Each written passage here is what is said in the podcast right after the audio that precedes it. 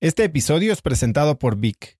Si me conoces, sabes que soy un consumidor voraz de audiolibros y que he probado todo tipo de aplicaciones para seguir nutriendo mi mente mientras manejo o mientras corro o hago ejercicio, pero sin duda, por mucho, Vic es mi favorita. Con Vic puedes convertirte en una máquina de aprendizaje porque con solo 15 minutos al día puedes leer más de 12 libros al año. En Vic tienen más de 250 mil títulos y puedes escuchar resúmenes de bestsellers en menos de 15 minutos o libros completos, incluido mi libro Haz lo que importa, así como mis Vic originales como Cómo combatir el síndrome del impostor. Vic, por ser escucha de cracks, te regala 7 días de prueba y después contenido ilimitado por solo 167 pesos al mes en un pago anual de 1.999 pesos al suscribirte a Vic. Simplemente ve a cracks.la diagonal Vic. Vic se escribe B alta E E K.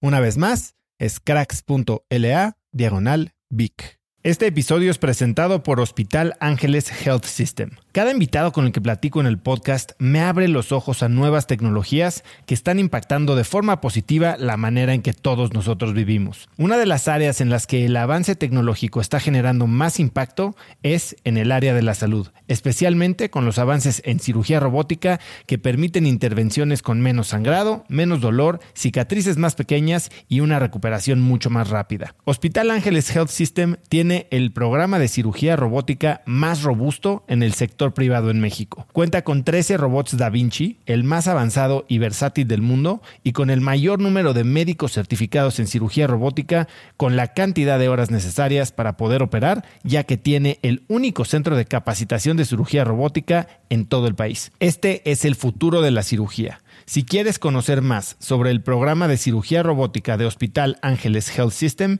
y ver el directorio de doctores, visita cracks.la diagonal ángeles. Una vez más, es cracks.la diagonal ángeles. Consulta a tu médico. ¿Qué es lo que está sucediendo? Hay una reconfiguración del mercado.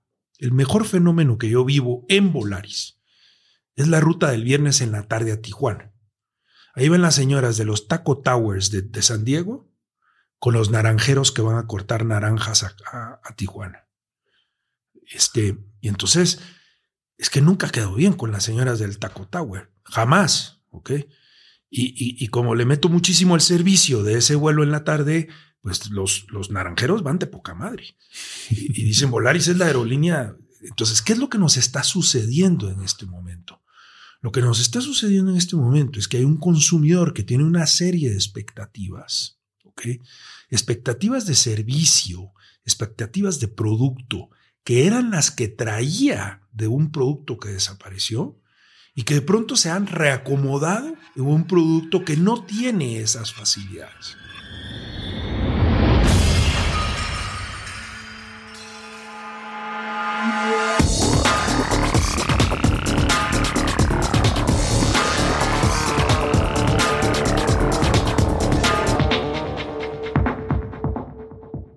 Hola y bienvenidos a un nuevo episodio de Cracks Podcast. Yo soy Osotrava y entrevisto cada semana a las mentes más brillantes para dejarte algo único y práctico que puedas usar en tu vida diaria.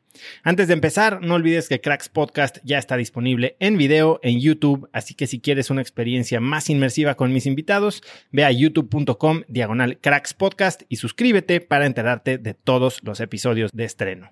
Hoy tengo como invitado a Enrique Beltranena, que lo puedes encontrar en Twitter como arroba Quique Beltranena, Quique es con dos Ks.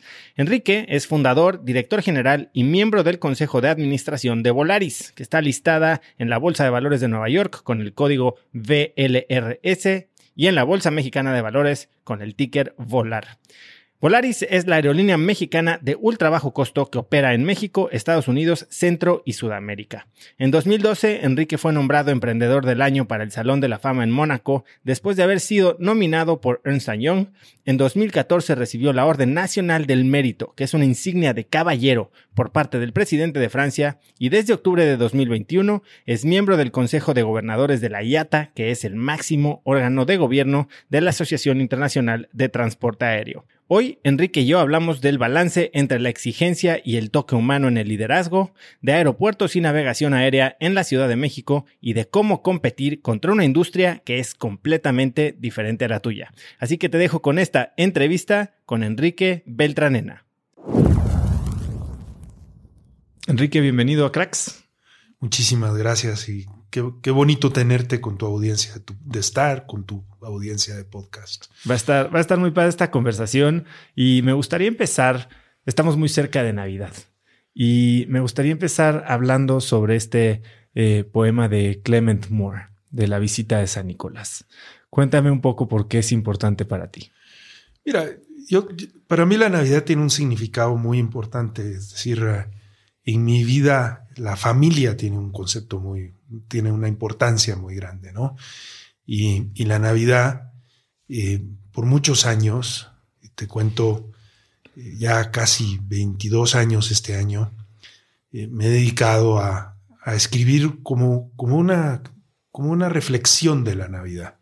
Hay unos que le dicen el poema, hay unos dicen que, le, la meditación, hay unos que, que dicen, pero son 22 años ¿Y, por qué es importante? Pues porque es una, una reflexión, tal vez de muchas cosas que pasaron en el año, más que una reflexión de la Navidad, pero una reflexión de regresar a, ese pensamiento importante de que Dios existe, de la importancia de la familia, de esa familia de Nazaret que, para mí es tan importante, de la acción de San José en la familia, que, que para mí es un gran ejemplo en mi vida particular. Entonces, pues yo creo que esa reflexión del poema eh, es, yo diría, agárralo así, como, como un, un momento de regreso en mi vida y un momento que yo pretendo hacer algo con mis manos, con mi imaginación, con mi, con mi creatividad, para entregárselo a los amigos que más quiero y a la gente que más quiero todos los años, para regresar por lo menos a las raíces una vez al año.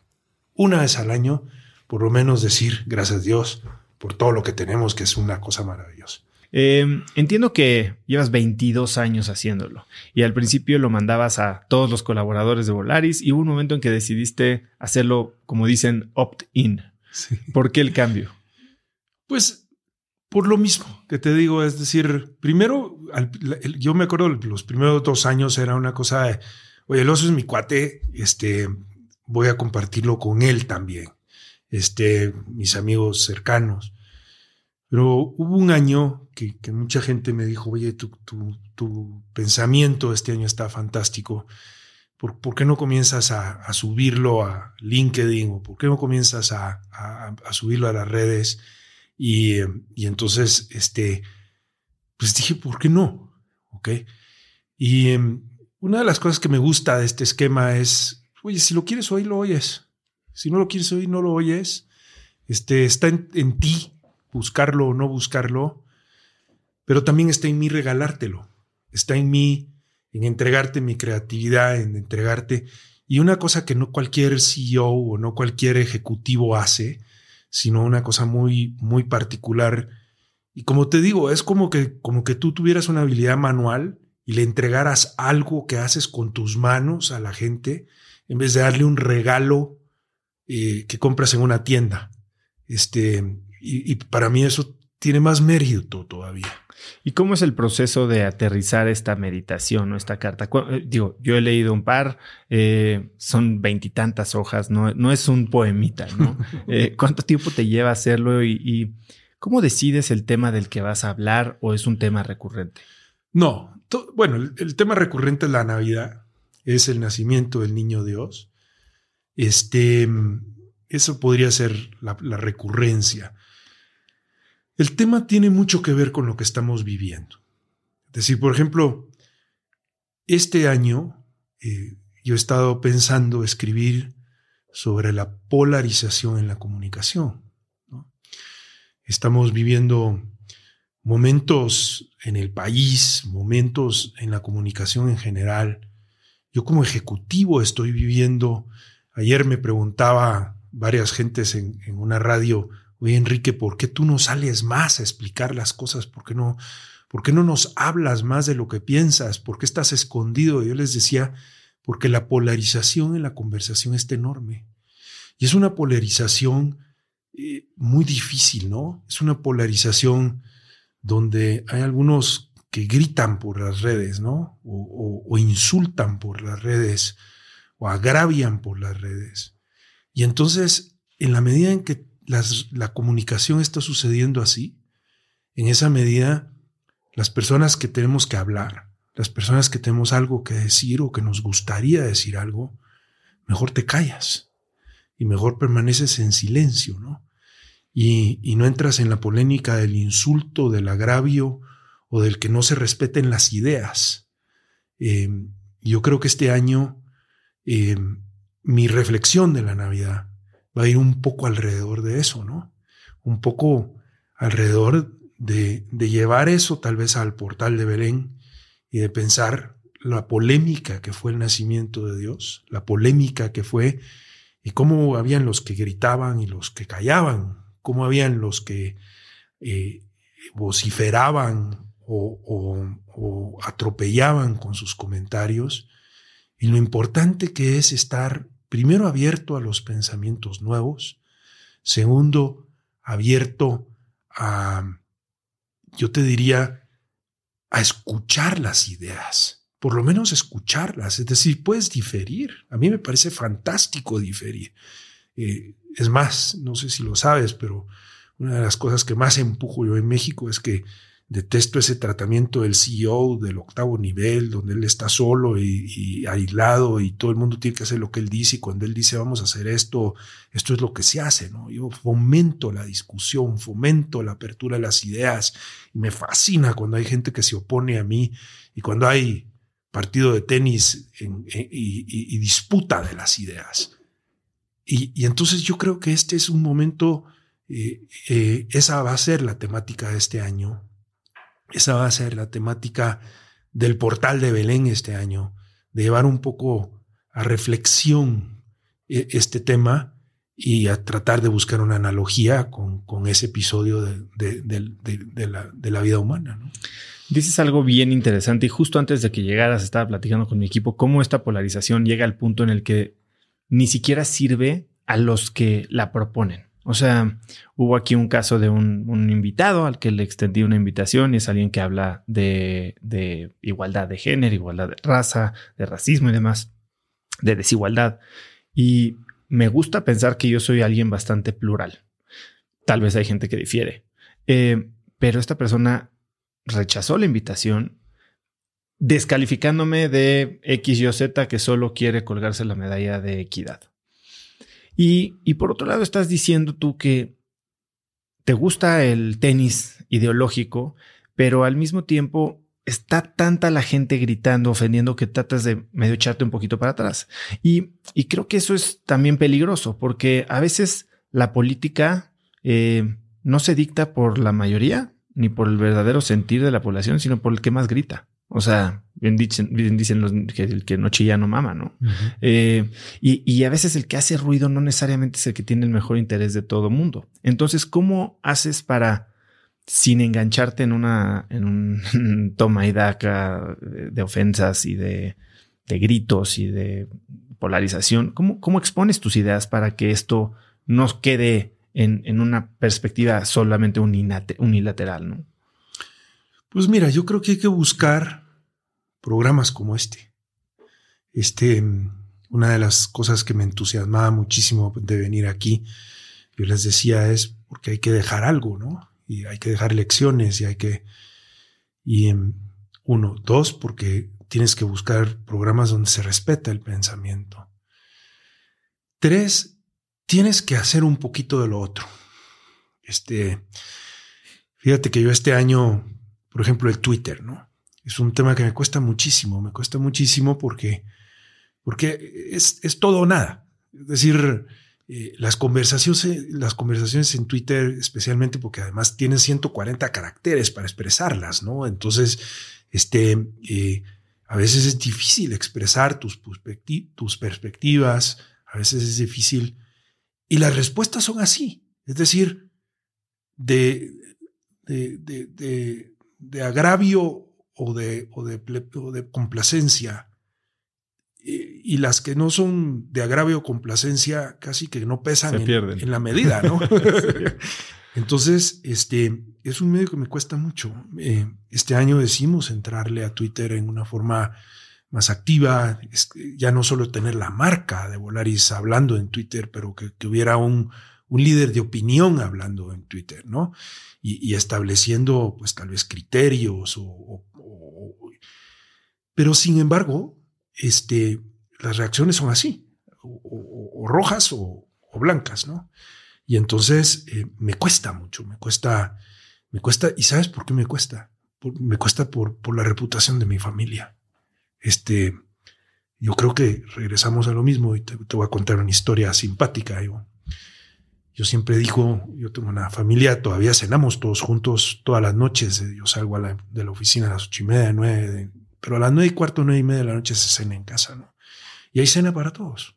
Este, ya tengo dos hijos que ya se independizaron, ya viven por su cuenta, Sofía María y Juan Diego, y a veces llegan a cenar. Y yo les digo, esta es la junta directiva más importante que tengo. Es la junta más directiva más importante que tengo porque todos llegan y dicen, oye papá, ¿qué fue eso que, dijiste en el Twitter? Oye papá, bájale tres rayitas a lo del Facebook. Oye, oye papá, te están te están mantando la madre por todos lados el día de hoy, ¿no? Este, em, y entonces regresas y dices, a ver, ¿qué es lo que tengo que encontrar, no? Tengo que encontrar el balance de las ideas, el balance de presentar las ideas, el riesgo de presentar las ideas, pero con el balance cuidar a mi familia y la reputación de mi familia, la reputación de un ejecutivo que de veras, es decir, no vayas a creer que me interesa ser honesto del diente al labio o que me interesa tener una reputación de ser un ejecutivo que cumple con la ley o que cumple con las cosas, eh, que, que, soy un ejecutivo que está tratando de crear una empresa, eh, pues ahora pues con todo este tema de, de, de, responsabilidad social y dentro del tema de, responsabilidad social el tema de governance, ¿no? Este, un ejecutivo que respeta a las personas en todo sentido, ¿no? Eh, eh, que respeta a las personas en su calidad de persona y, por ser personas. Eh, y entonces, el centro y raíz de la discusión es ahí. Yo, yo, les, yo les decía, ayer en la noche teníamos una cena con unos ejecutivos importantes de México y hablábamos un poquito de cómo haces para no desubicarte, ¿no? Es decir, oye, estamos volando 500 operaciones diarias, ayer 504 operaciones diarias, 85 mil pasajeros diarios, este, has crecido 20, eh, 30% en los últimos dos, tres años, sigues creciendo, vienen años de, de, de crecimientos de 25%. Ya tienes 44% de la cuota de mercado, tu siguiente competidor tiene 28%. Este, ¿Cómo haces para no desubicarte? Yo les decía, la junta directiva, la junta directiva de la cena. Ahí es donde te jalan los pies, te bajan a tierra, te cuidan. Y entonces regreso yo a lo mismo, el, centro, el, el, enfoque de la familia y la familia como una base para la sociedad, el respeto a la familia, cuidar tu familia es como lo que te regresa, como lo que te ordena, lo que te, lo que, lo que cuidas. Es decir, ¿qué legado le quieres dejar a tus hijos? Pues no es una reputación de ratero ni de, ni de malandrín, ¿no? Es decir, le quieres dejar a tus hijos una reputación de, oye, fuiste por lo menos alguien derecho, ¿no? Eh, este, y luego, pues este, este, este, esta línea difícil que te digo de correr el riesgo de, comunicar. ¿Y cómo, ¿Cómo la juzgas? O sea, tienes, supongo que un equipo de comunicación que te asesora. No sé si tú manejas tu Twitter y, y estás expuesto a que, pues, como le pasaba a Donald Trump, ¿no? ya cuando lo dejaban en su cuarto solo, agarraba a Twitter y se soltaba y escupió una, una cantidad de, de cosas que después probablemente se arrepentía. ¿Tú tienes alguna mecánica o algún sistema que te dice, ok, si está esta conversación en la mesa, quiero participar en la conversación. Tampoco puedes planearlo demasiado que suene acartonado, pero, pero también eh, evitar meterte el pie a la boca. ¿Cómo lo haces? Mira, de, entrada te voy a decir que soy medio atalancado. ¿no? Entonces, este, tengo que tener mucho cuidado con eso. Y, y, son muchos años cultivando eso y trabajando eso limitándolo. Ok. Pero te diría que yo tengo como dos momentos en el día, uno muy largo, uno más corto. ¿no? En la mañana, cuando yo me levanto, eh, hago mi oración es lo primero que hago después de hacer café y ir al baño. Este, hago mi oración, ¿no? Y, entonces me siento con, y, y, lo primero es hacer un examen. Oye, ¿qué hice ayer? ¿Qué, qué, qué, qué, y, todos los días me pasé con alguien, ¿eh? Es decir, yo como le digo a Dios en esa meditación, le digo, no, es decir, de ser al ángel de la guarda mío debe ser bien frustrante. ¿no? no lo controlo. este, no va a pasar el examen el ángel de la guarda, ¿no? Pero este, todos los días me pasé con alguien, hice un comentario de más, usé una palabra de más, o tal vez un gesto de más. Muchas veces yo tengo un gran problema, oso, que soy igual de grandote que tú. Quería tocar ese tema porque sufro de lo mismo que sufres tú. Y entonces todos los días ofendo a alguien. Y, todos los días lastimo a alguien de una u otra forma. Es increíble, ¿no? Pero si te sientas todas las mañanas, si tienes un ratico en la mañana o al final del día decir, oye, estas son las cosas que tengo que arreglar. Estas son las cosas que tengo que mejorar, que tengo que... Y, me voy a hacer un firme propósito que el día de hoy. Y además voy a ir a arreglar lo que destruí ayer, ese tractor que le pasé encima a alguien el día de ayer. Que a veces mis comentarios son, son de bulldozer, ¿no? Este. Eh, frontal, honesto. Frontal, muy honesto. Eh, en la compañía dicen, es decir, es que podemos tener una compañía, pero una conversación o tenemos una reunión, pero cuando llega Enrique, la, la retórica o, la temática se torna más retadora, ¿no? Este, eh, pues yo creo que ese es el trabajo de un CEO pero también hay que tener cuidado cómo lo hace uno porque pues está, está atropellando personas, ¿no? Entonces, trabajo muy fuerte en eso. Eh, te lo digo, no sabes cómo me cuesta.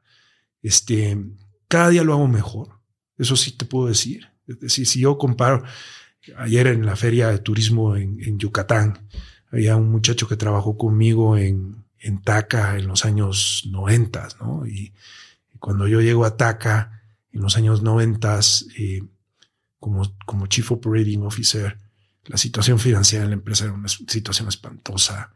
Eh, ya no teníamos para el combustible en febrero y en septiembre nos dábamos cuenta de eso y hubo que hacer reestructuraciones, sacar 2.700 gentes, etcétera.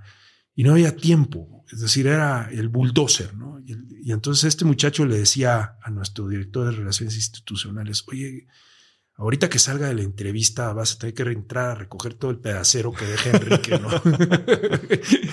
este, y entonces, sí, a veces me toca que mi equipo de comunicaciones me tiene que recoger el pedacero. El segundo tema, Oso, que yo creo que es muy importante, es escuchar a la gente que tienes alrededor. Oye, no tengas gente para que te digan sí. lo que tú quieres escuchar. Yo siempre he dicho que que yo estoy donde estoy en la carrera profesional que tengo, porque me rodeo de gente mucho más inteligente que yo. Es decir, y, ahí regresamos un poquito al, al, bulldozer, ¿no? Es decir, con todo respeto por la palabrota, pero es que los pendejos me sacan de carril, ¿no? Entiendo perfecto lo que quieres decir. Este, me sacan del carril, ¿no? Entonces, pero el problema es que te rodeas de tanta gente inteligente, de tanta gente brillante. Eh, entonces tienes que usar a esa gente. Es decir, a ver, todo el tiempo estás, oye, yo, yo lo que veo es esto y yo lo que pienso es esto, pero, pero ¿qué piensas tú? ¿O qué piensas tú? ¿O qué piensa la gente que está alrededor tuya? Y verdaderamente tomar en cuenta sus opiniones y verdaderamente tomar en cuenta. Y déjame decirte, no es que tu vida sea un consenso. By no way, by no means. E, este, no way. Eh, tu vida tienes que tener la personalidad suficiente, el pensamiento suficiente, la inteligencia suficiente para llegar a lo que es correcto. Pero caray, es que 90% del tiempo la gente tiene razón, especialmente si estás con gente inteligente. Entonces, tú decías, el equipo de comunicaciones, mira, no solo el equipo de comunicaciones, el equipo de ejecutivos que tengo alrededor, este, y, que han desarrollado la capacidad de poderme hablar. De, de, aún cuando estoy furioso o cuando estoy histérico, como dicen, si tiene las orejas rojas no le hables, ¿ok? Pero regresan en cuanto se me, baja el color de las orejas. Dime algo, eh, rodearte de gente eh, inteligente es increíble, ¿no?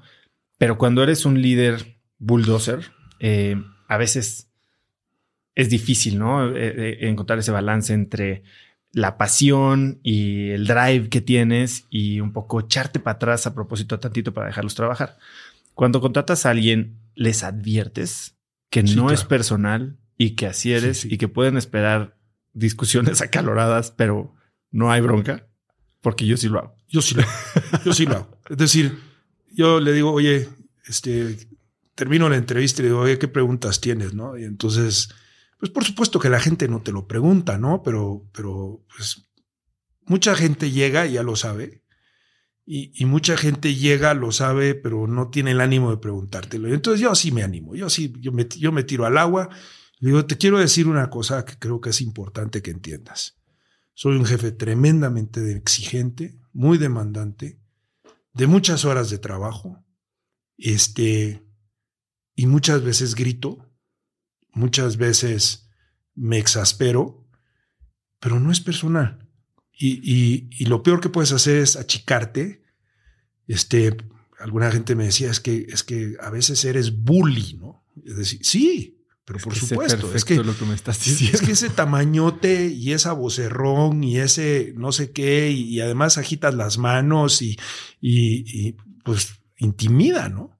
Entonces, este, el tiempo va dando las soluciones y va dando los cambios.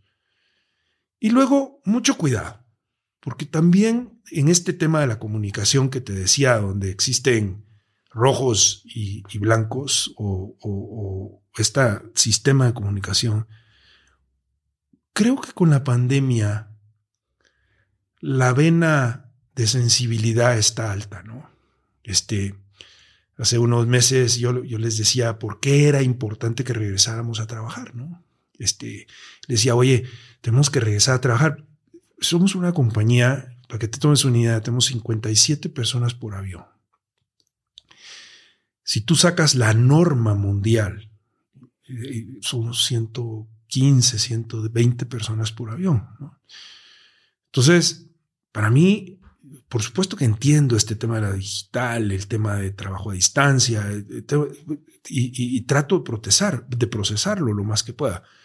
Pero cuando tienes una crisis en la aviación, es decir, digamos, en los últimos días que hemos tenido niebla en Tijuana, niebla en Guadalajara, niebla en Los Mochis, niebla en Culiacán, niebla en no sé qué, y niebla en la Ciudad de México. Y se te quedan parados 40 aviones o, o 50 aviones perfecto lo entiende el que esté en la Ciudad de México, que está viendo la niebla. Es decir, por supuesto que siempre hay alguno que te dice, oye, ¿por qué no me sacan? Porque yo me tengo que ir, ¿no? Pues porque se va a caer el avión si, si, si, te saco, ¿no? Este, pero el, el, pobre que está del otro lado, que está en Monterrey, que está en Cancún y que no está viendo la niebla de la Ciudad de México, dice, esta porquería de aerolínea anda cuatro horas tarde y, mira cómo opera, ¿no? Y, me escriben en el Twitter una mentadita de madre diciéndome que tengo que poner orden, ¿no? Bueno, este, eso también hay adentro de la empresa. Y, las generaciones jóvenes están con la vena muy sensible, ¿no? Entonces yo ese día les decía, miren, es que llevamos 18 meses encerrados en casa y es como cuando tú pones unas pulguitas dentro de un frasco y, tapas el frasco y entonces las pulguitas ya solo saltan a la altura de la tapadera del frasco, ¿no? Es decir, cuando le quitas la tapadera del frasco, pues las pulguitas siguen saltando de ese tamaño. Es decir, señores, tenemos que saltar mucho más alto que la tapadera del frasco y tenemos que, porque tenemos un reto enorme, vienen 36 aviones en los siguientes 18 meses y los necesito aquí conmigo, estamos teniendo crisis y necesito, y entonces, este, pues hay el 98 ciento de la gente que dice, wow, pues sí tiene razón este güey, hay que regresar a trabajar y tenemos que estar ahí. Pero hay el 2% que dice, me dijo pulga. ¿Cómo es posible que me haya dicho pulga? Entonces, este, oye, también hay que entender en la comunicación del CEO que vas a ofender en algunos momentos, que hay esta sensibilidad altísima y que la pandemia levantó esa sensibilidad en muchas cosas, ¿no? Este, jamás en mi vida se me ocurrió, pero ni por asomo, decirle pulga a alguien. Es decir, eh, eh, este, estaba usando una forma de, decir, hey, tenemos que crecer, tenemos que expandirnos, tenemos que, que salir de aquí, tienen que, este, lo necesito en la cancha, no podemos seguir en el vestidor, ¿no? Este, eh, y, ese era mi, mi mensaje, no era pinche pulga, muévete, muévete. Sí, no lo entiendo. Yo, yo, a mi escala, pero a mí un día que pude verdaderamente descansar y tal vez hasta incrementar mi efectividad como CEO, fue cuando entendí que no iba a ser el mejor amigo de todos los niños, que sí había chats de WhatsApp sin mí y que no importaba, que estaba bien, que ese era mi rol. Sí, y tienes que entender que, que, no todo le va a gustar a todo el mundo, ¿no? Es decir, una de las cosas más importantes que tienes que entender como CEO es que tienes que empujar y tienes que echar para adelante. Y en el proceso de empujar y echar para adelante, a algunos les va a gustar y a algunos no, pero no es una carrera de popularidad. No estamos en la política, estamos verdaderamente construyendo un negocio y al final, pues la viabilidad del negocio es lo que cuenta, ¿no? Tú, eh, voy a girar un poquito, pero hablando un poco de lo mismo. Eh, tuviste la oportunidad de ser, como le dices, taxista de Juan Pablo II. ¿Cómo llegas a ese rol y cuál fue la lección más importante que aprendiste de él? Fíjate que este comenzó con una cosa muy sencilla en, los años que serían noventas, ¿no? Este, Juan Pablo II decide venir a nuestros países. Su primera visita debe haber sido en el 96 por ahí.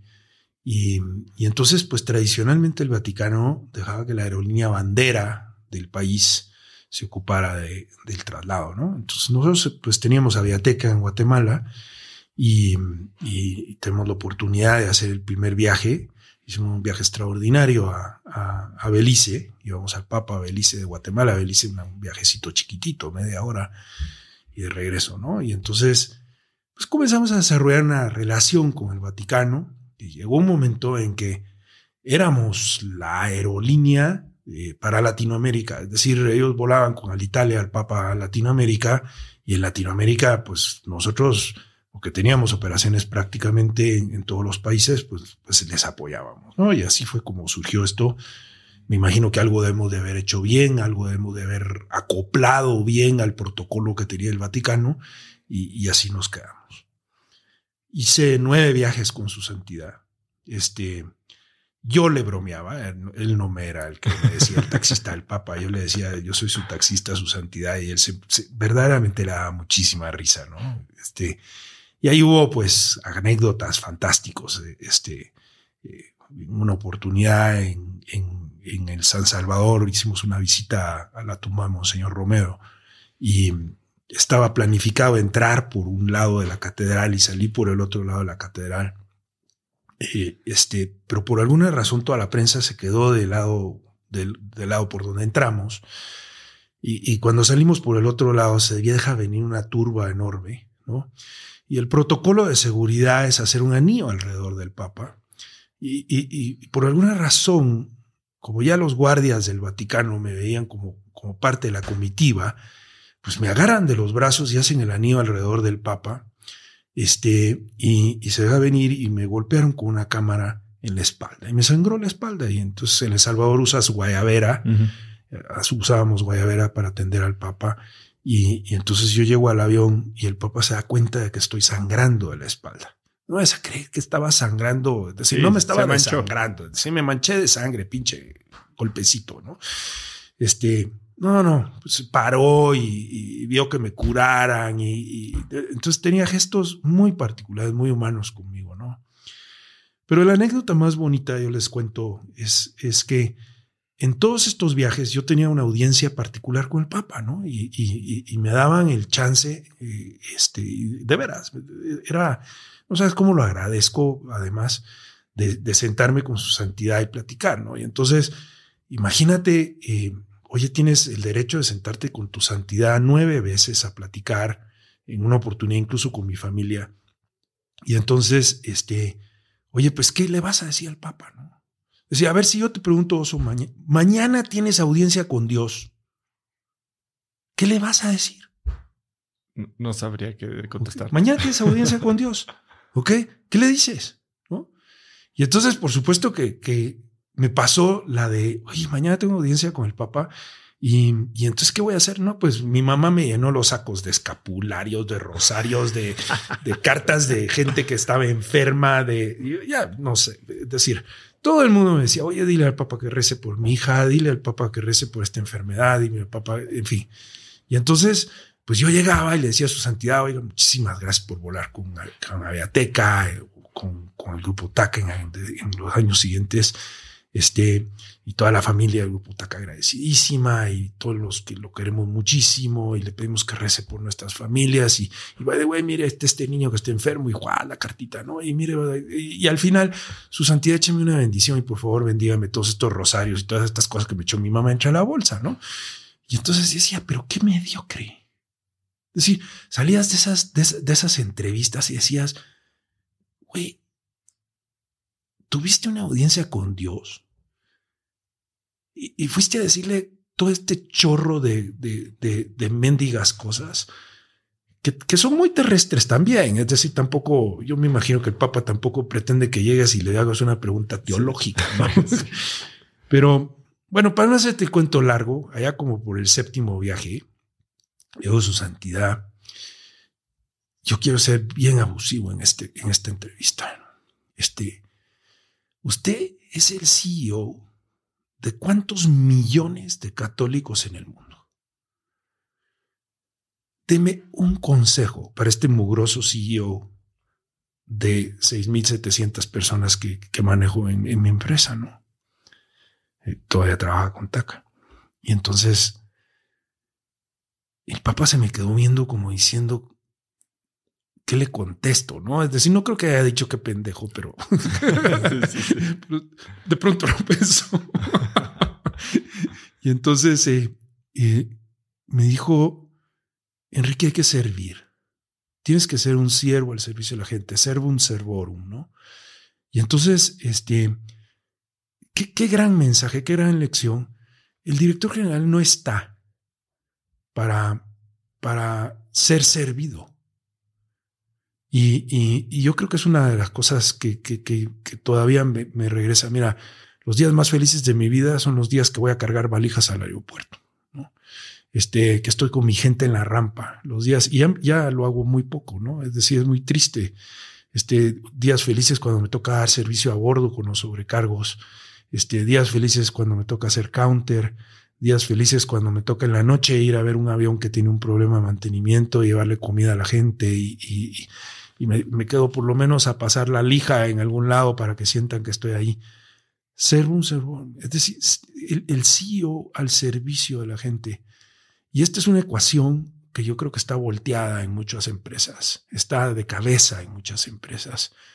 Este, si, si, tú no entiendes como CEO que estás al servicio de la gente, que estás para resolverle cosas a la gente, que estás para, para cambiarle su realidad a la gente, verdaderamente eh, este, eh, no funcionas. Es decir, te vuelves ese CEO del octavo piso, el CEO que está aislado, el, eh, o el rey de feudal, o el, eh, y, que está ahí para recolectar tributos, tributos de gente que te adula, tributos de gente que, que, y no para resolver la problemática de la gente. Y la problemática de la gente es la problemática de tu empresa. La problemática de la gente es la problemática del servicio al cliente, es la, es, la respuesta al consumidor. Entonces, eh, para mí esto es muy importante. Y, creo que es uno de los grandes consejos. Es decir, si tú me, me, preguntas, oye, ¿cuál ha sido el más grande consejo que te han dado como CEO? Posiblemente es este. Es decir, evidentemente los apes que me pega mi familia todas las noches en la junta directiva y de ser humilde, chiquita, te pon los pies sobre la tierra, son muy importantes, ¿ok?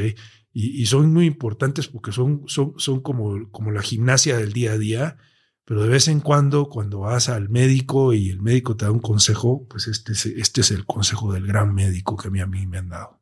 Has hablado mucho sobre que has tenido la fortuna de tener un equipo que medio que sirve de colchón, ¿no? Como de buffer entre la situación para que no se quemen la carta del CEO al final. ¿Dónde está el balance entre dejar que eso suceda y, digamos que, utilizarte solo para los casos extremos y que no sientan que te están sirviendo a ti? Empowerment. Una de las cosas que más me ha costado en mi vida es dar empowerment. Tú imagínate, nosotros arrancamos esta empresa pues yo llego a México, compro la primera resma de papel, la primera computadora, la primera impresora, el primer escritorio, es decir, llévalo eso a 500 vuelos diarios, 85 mil pasajeros y todo lo que tiene que existir para que eso suceda. Durante muchos años teníamos un ejercicio, o que, que yo lo consideraba extraordinario, que era este año, ¿cuáles son las 10 cosas que yo ya no voy a hacer? 10 cosas. Imagínate, pues al principio yo ponía los precios. Este, o al principio yo definía los itinerarios, ¿no? O al principio yo eh, eh, este, eh, sacaba la utilización de los aviones. entonces, pues claro que al principio pues eran cosas muy complejas, ¿no? Es decir, oye, ¿qué 10 cosas voy a dejar de hacer este año? Y, esas 10 cosas te las voy a pasar a ti. No de inmediato, pero era como la lista de pero, pero te tienes que sentar a hacer una lista de 10 cosas que vas a dejar de hacer este año. Está increíble el ejercicio. Para crecer, ¿no? Es decir, estás creciendo. Este año nos vamos a ir de 102 aviones a 120, 122 aviones. ¿Qué cosas voy a dejar de hacer este año que viene? ¿No? Y entonces este, hacíamos una lista esa lista yo les decía, bueno, pues a partir de ahora, para regresar a esos principios, porque es mucho más sencillo, pues tú vas a hacer los precios, tú vas a hacer los itinerarios, tú vas a hacer eh, los costos, no sé. ¿Ok? Y luego, ¿cómo te lo voy a medir? Decir, ¿cómo voy a medir que lo estés haciendo? ¿Y cómo me vas a comunicar lo que estás haciendo? Que son, creo que son tres cosas muy importantes. Es decir, no es importante solo el empowerment. El empowerment es un, es un ejercicio de entregar, pero al ejercicio de entregar le corresponde un ejercicio de reportar y un ejercicio de, de, dar resultados y de compartir esos resultados con tus compañeros, ¿no? Porque para mí... ¿Y hay algún ejercicio de guía? Sí, claro, definitivamente. Entonces hacemos este ejercicio todos los años, ¿no? Este, y, todos los. Y a ese ejercicio normalmente le corresponde un ejercicio de un raid. Es decir, what, who recommends, who actions, who informs, and who decides. ¿Ok? R-A-I-D. ¿Ok? Entonces, es, un ejercicio muy importante porque si no, si no haces el raid de lo que entregas, entonces este, en algún lado se va a desconectar o alguien le para, se para encima el cable y se, se, descompone todo. Entonces, es un ejercicio formal dentro de la organización que hacemos todos los años. Y todos los años el rey de mi función es, es, es, podríamos decir, la guía de lo que va a hacer la gente que está debajo de mí. No es perfecto. Es decir, los ejercicios de empoderamiento y los ejercicios de, de estos, por supuesto que hay estos instrumentos que te estoy explicando, de, de medición, de reporte, de, de, definir quién, quién hace qué.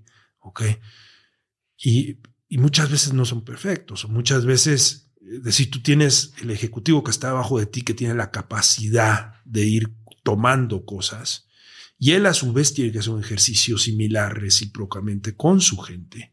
¿Ok? Y tienes gente que no quiere delegar. ¿Ok? Este, que quiere seguir haciendo lo mismo, que quiere estacionarse. Yo siempre digo que la empresa hay una fuerza centrífuga. Este, y que saca a la gente que no, que no crece, que saca, decía, es impresionante. Y yo, yo si, si tú me preguntas hoy en los últimos 15 años cuánta gente has despedido, los puedo contar con los, dedos de las manos, ¿no? Este, eh, ¿cuánta gente se ha ido? Pues muchísima más.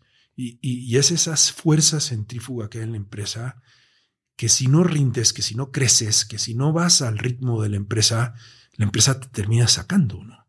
Eh, y, hay muchos ejemplos en ese sentido, ¿no? Eh, te doy ejemplos recientes. Eh, en, los últimos años, para mí, la función de desarrollo organizacional es una cosa muy importante, pero tremendamente importante. Imagínate pues sí, me rodeo con un montón de gente inteligente, pero, pero, pero no todos son moneditas de oro, ¿no? Entonces, pues hay que, hay que transformarlos, hay que irles dando forma, hay que desarrollarlos como ejecutivos. Y, y entonces, pues entras en todos estos ejercicios de las empresas de, de hacer evaluaciones, de hacer 360, de, de, de, dar coaching, de tener mentoring, de tener programas de desarrollo, de tener cápsulas, de yo qué sé, y, toda esa función de desarrollo.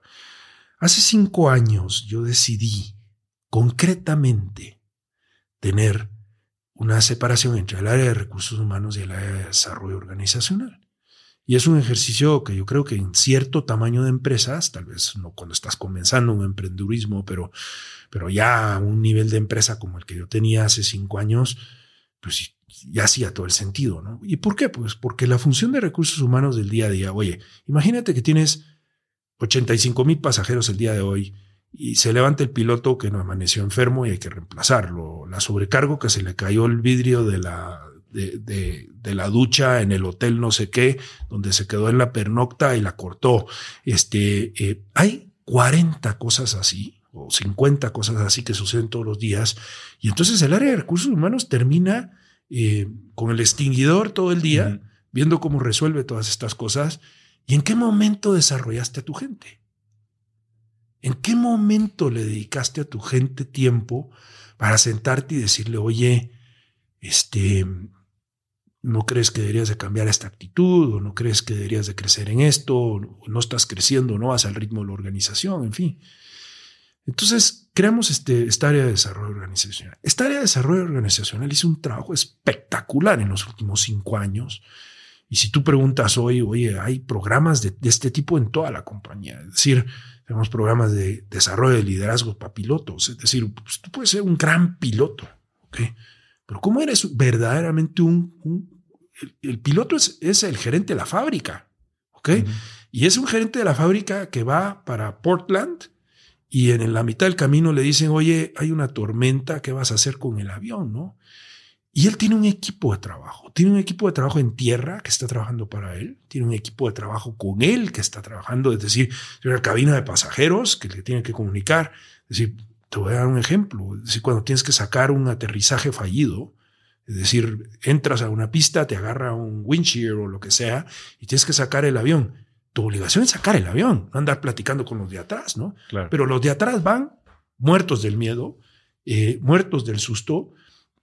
Y entonces, ¿en qué momento les hablas? ¿Y cómo les hablas? ¿Y, qué les vas a decir? ¿no? Es decir, yo me recuerdo cuando yo llegué a México que los capitales decían, señores, bienvenidos a bordo, eh, vamos a tener turbulencia a bordo. Y les digo, a ver, ¿por qué no llamas a tu mujer y le dices que hoy en la noche va a temblar? ¿Ok? Este, que se prepare porque va a temblar. ¿Ok? Es, es, exactamente lo mismo. Es decir, a ver, hazme un favor, tómate un minuto y dile, oye, la turbulencia va a ser eh, un poquito fuerte en este sentido, pero no pasará, este equipo está preparado y, vamos a tratar de evitarla en la medida de lo posible. Estate tranquilo, pon tu cinturón.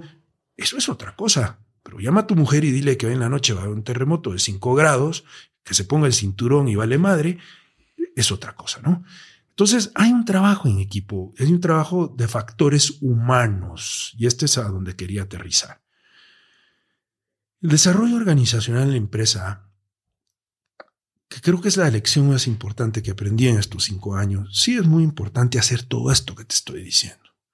Hacer Nine Box, hacer 360s, hacer programas de mentoría, programas de coaching, programas de esto y lo otro pero ¿cómo administras los caracteres y cómo administras las personalidades de un equipo que ha ganado todas? Yo les decía, ¿quién es el gerente o el director de desarrollo de recursos humanos en el Paris Saint-Germain hoy? A ver, ¿cómo vas a hacer que Messi juegue con, con, esta persona, con esta persona, con esta persona? Que las estrellas jueguen. Yo tengo un problema de estrellas. Yo tengo un problema de estrellas porque yo no he llegado aquí solo. Este, he llegado aquí de la mano con un equipo de trabajo, un equipo de trabajo fundamentalmente de excelencia, un equipo de trabajo que se mide todo el tiempo, un equipo que, que, que, que hace una medición de performance permanente. Pero, güey, hemos desarrollado un equipo de estrellas. ¿Y qué haces cuando la estrella sabe que es estrella? ¿Da resultados? Pero simplemente no juega en equipo. Pues tienes que cambiar esa actitud y tienes que hablar y tienes que mentorearlo y tienes que trabajar con él. Y ese trabajo de desarrollo organizacional es el trabajo más difícil. Y te diría una cosa más. El 60-70% de ese trabajo te corresponde a ti como CEO. Y, y es difícil. Si, si, tú en lo personal no trabajas en tus imperfecciones, si tú en lo personal no trabajas en cómo mejorar, si tú en lo personal no trabajas en tu performance como atleta, como, como, como, como ejecutivo, ¿cómo puedes trabajar? Porque el feedback a, a Messi o se lo da el entrenador porque si trae a Perico los palotes a dárselo, pues va a decir, no, pues este güey, pues no.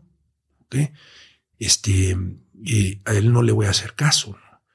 Entonces el mensaje aquí importante y la lección importante, diría yo como CEO, es que el desarrollo de las personas es, es, es una de las funciones más importantes del CEO y es una de las funciones más importantes en el desarrollo, el crecimiento de las empresas en una forma, eh, yo diría, pero altísima. Y cada día lo siento más. Es decir, cada día me, quita mucho tiempo la parte política, me quita mucho tiempo la parte gubernamental. Somos una empresa altísimamente regulada, somos una empresa, pues, con una cantidad de relaciones con aeropuertos, con autoridades, etcétera. Y cada día me quita más tiempo eso.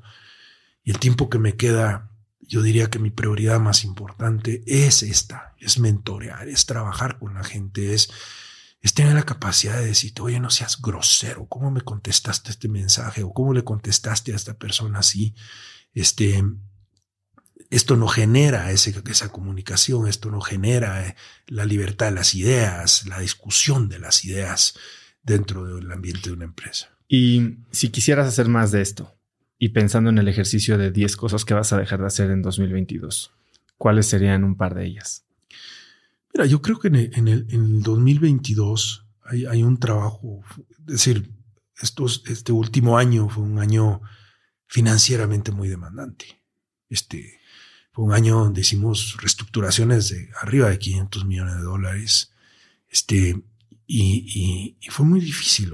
Es decir, se viene la pandemia, este, y tienes eh, que parar a la gente, tienes que decirle a la gente que no vamos a volar, tienes que decirle a los arrendadores que no les puedes pagar.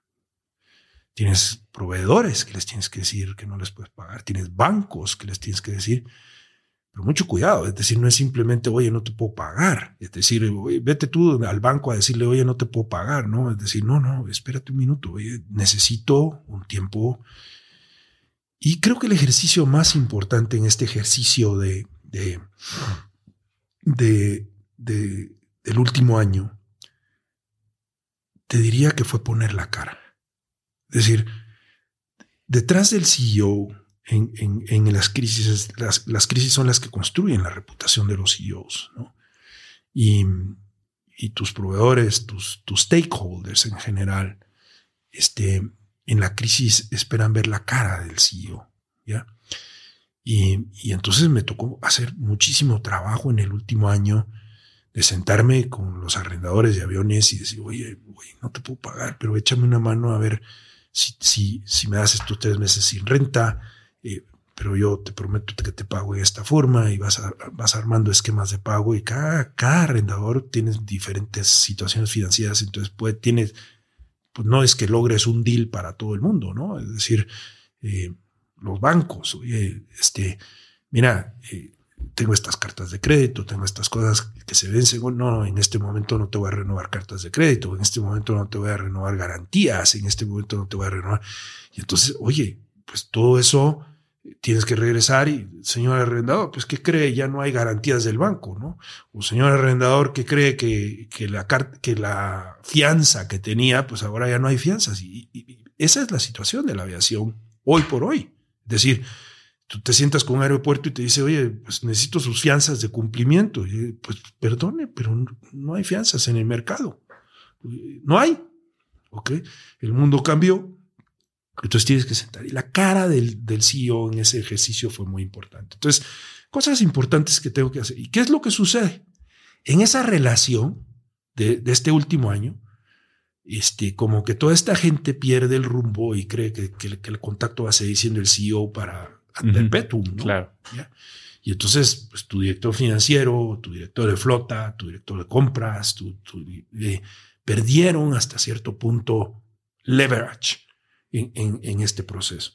Una de las cosas más importantes que tenemos que hacer en, en este año que viene es regresar la institucionalidad a este nivel de cosas. Y entonces hay a ver, hay un director financiero que se tiene que tener con el banco, ¿no? ¿Ok? Este, ah, es que el banco tiene dudas de por qué vamos a volar a Santa Lucía. No, eso me corresponde a mí. Sentarme con el banco y explicarle, oye, esto es lo que vamos a hacer en Santa Lucía. Pero que el banco te dé una carta de crédito y opere y, y tenga las garantías y tenga, pues es un trabajo que regresa a los niveles que tiene que regresar en esto. Entonces, ese reempoderamiento en, este año va a ser muy importante. El segundo tema, te diría yo, fue un año donde la gente necesitaba escuchar al director general. Es decir, eh, yo, yo te diría que la comunicación con los, con los embajadores de Volaris, a mí no me gusta decirles empleados, porque es, es como, oye, tú eres mi empleado, es como, tú eres mi tenedor, tú eres mi, mi herramienta, tú eres mi... Suena como despectivo, ¿no? Decir, son embajadores, son representantes de nuestra marca y son gente que deben de ser tratadas con dignidad y, con, en una forma especial, ¿no? Y entonces, este, hay que regresar en este año porque la organización te lo está pidiendo también. Es decir, la organización te dice, oye, ya pasó la crisis, yo soy el director de flota, ¿okay? o yo soy el CFO, o yo soy el Chief Commercial Officer, yo soy... Entonces, yo soy el director de recursos humanos, yo soy quien le tengo que hablar a la gente. Entonces, es un año donde tienes que regresar un poquito a la institucionalidad y duele. Y duele, porque del otro lado duele. Es decir, yo quiero hablar con el CEO. Claro. Yo quiero hablar con, con, mi director. Yo quiero que mi director me, me apapache. Yo quiero que mi director me, me, me, me escuche. Me, me, ¿ya? Entonces, hay una sensibilidad de personas de por medio que tienes que manejarla y es un proceso y vamos a tener que hacerlo pausadamente y con cuidado. Este, pero sí, no puedes seguir desgastando al CEO ad perpetuum en esta función, ¿no? Entonces, eh, yo diría que estas dos cosas son, son como, muy importantes. Quiero regresar el tiempo un poco, un mucho, eh, más de 15 años, em, porque hoy estamos hablando de cómo se maneja una empresa pues de este tamaño, ¿no? Líder en el mercado, que ha transformado una industria con miles y miles de empleados, 500 eh, vuelos diarios. Tú y yo nos conocimos en 2005, tú no te acuerdas, no. pero yo fui a tu oficina en Prado Sur cuando ni siquiera creo que habían abierto la oficina. Estabas montando Volaris y yo fui a tratar de asegurar tu flota de dos aviones, porque yo trabajaba en un broker de seguros que se llamaba Willis. De hecho, nos invitaste a, a Toluca, el primer vuelo, y no nos subimos al avión, pero ahí estuvimos eh, escuchando tu speech. Y ciertamente pues era un proyecto muy ambicioso, ¿no? En un momento en el que la aviación en México era muy diferente. Eh, ¿Cuáles crees que fueron la, o, tal vez fue una o un par, las decisiones estratégicas que tomaste en la estructuración de un proyecto tan ambicioso que tal vez sentaron una base que les permitió a los pocos meses haber visto quebrar a 11 aerolíneas y tomar la industria por by storm, como dicen. Te voy a dar dos ejemplos. Un ejemplo que fue desde el principio, diría yo, y un ejemplo que fue más, que sucedió planeado, pero más adelante. Cuando nosotros llegamos a México hicimos un estudio de mercado. Y entonces había un elemento que era muy interesante. El, cuando tú sacabas los air trips per cápita, los viajes per cápita en México, te daba un ratio de más o menos punto 22. Y tú te sentabas y analizabas los air trips per cápita con el resto de Latinoamérica y, en todos los países el, número era mayor. Entonces yo en aquella, en aquella época decía, ¿por qué si en México hay 100 plus habitantes, millones de habitantes, ¿por qué el ratio de viaje es tan bajo? Y trabajaba con el doctor Aspe y entonces todas las explicaciones eran económicas, ¿no? Es decir, oye, hay que hacer un análisis del ingreso per cápita, hay que hacer un análisis del gasto público, del gasto por, per cápita, hay que hacer un análisis de, de, la canasta, hay que hacer un... Oye, hicimos todos esos análisis y al final no había una racionalidad. Es decir, México tenía un, ratio de air trips per cápita muy por debajo de todo. Y en ese momento, yo me recuerdo que les dije, el modelo de negocios de Volaris tiene que ser un modelo de bajo precio o de bajo costo para el pasajero. Le hilamos más fino y entonces encontramos que el número de pasajeros que se transportaban en autobuses era pero gigantesco, es decir, y sigue siendo gigantesco. Es decir, yo no sé si tú sabes, pero el mercado doméstico de México es un mercado de 50 millones de pasajeros al año en avión. El mercado de transporte de autobuses es un mercado de 3 mil de 3 billones de pasajeros, de 3 mil millones de pasajeros al año. Entonces, ¿qué era lo que sucedía? México tenía una red carretera soberbia. México tenía un sistema de transportación de autobuses soberbio, un crédito enorme para todos mis colegas de la transportación de autobuses. Y, y, entonces lo que sucedía en México era que la gente se movía en autobuses y se sigue moviendo en autobuses. Es decir, tú dime cuál es el principal medio de transporte entre, entre la Ciudad de México y Acapulco. Oye, estoy seguro que si hacemos ese estudio, pero 99.9% que el resultado es que la mayor cantidad de gente se transporta en autobuses. Y un tercer elemento que era sumamente interesante. Hicimos un análisis del, gasto y, encontramos que el gasto en promedio era un gasto creciente, ¿no? E, este, y que la clase media venía creciendo, evolucionando, evolucionando. No me recuerdo exactamente los números en aquella época, pero por decirte algo, eh, la clase media en aquel momento representaba el 18% de la población y el INEGI, en, la encuesta que había hecho en el año 2000, decía que la clase media en el año 2032, no me preguntes por qué el 32, eh, pero decía que en el 2032 iba a ser 50%. Combina las tres cosas. Un mercado que tiene un índice de viajes muy por debajo un mercado que tiene un índice de transportación de autobuses fundamentalmente enorme y un mercado que tiene un crecimiento de la clase media.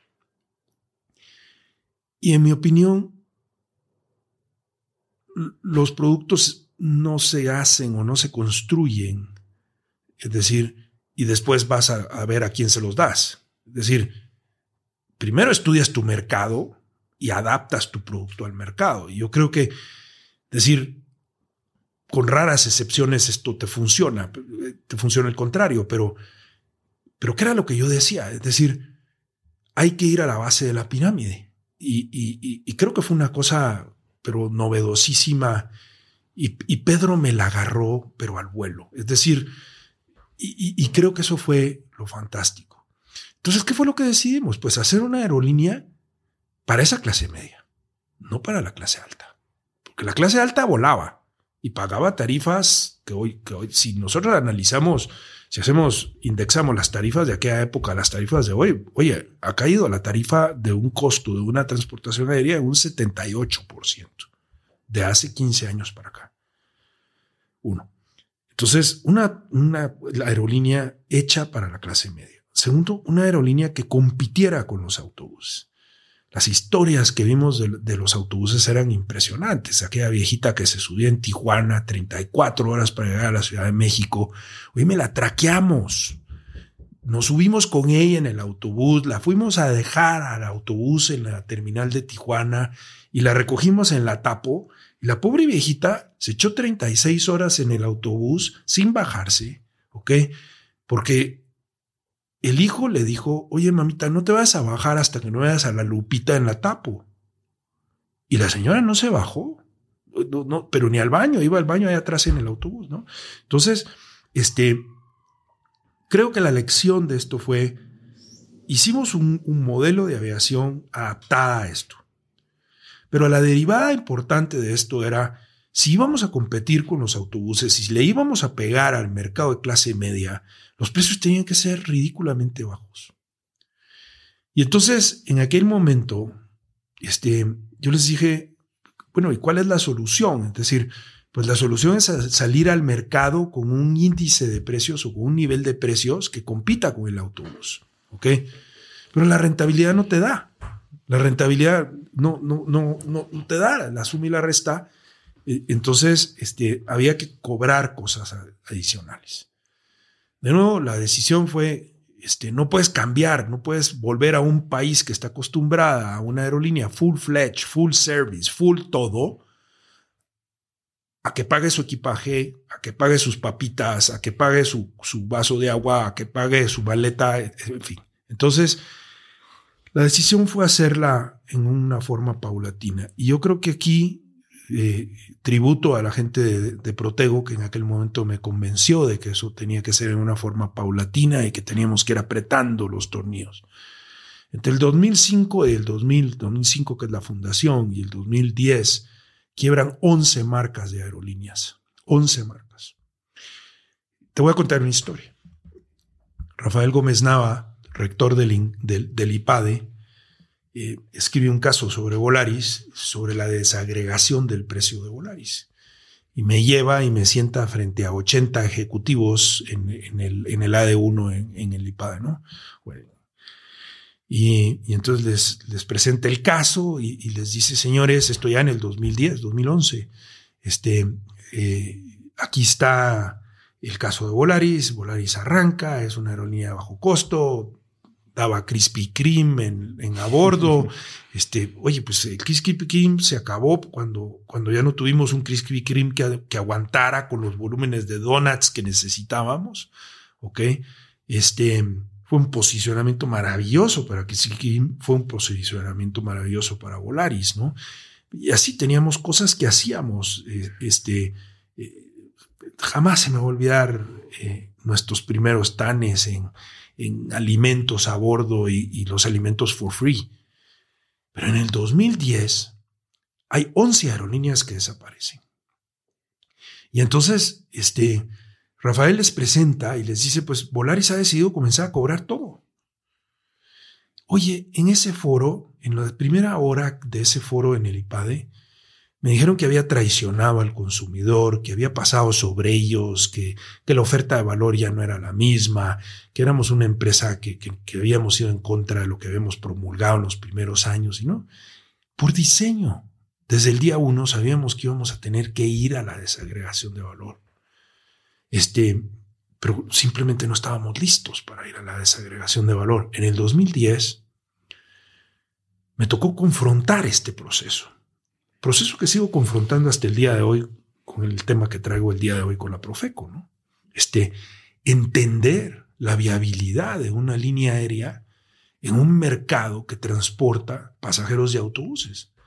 Hoy por hoy, el 41% de las rutas de Volaris no compiten con la industria de la aviación compiten con los autobuses. Y, a veces este statement pareciera muy sencillo, pero si te agrego que a ese 41% ninguna otra aerolínea se mete, no será precisamente porque me porto monopolístico en precios, ¿ok? Sino porque verdaderamente compito con los precios de los autobuses y compito con la estructura de autobuses.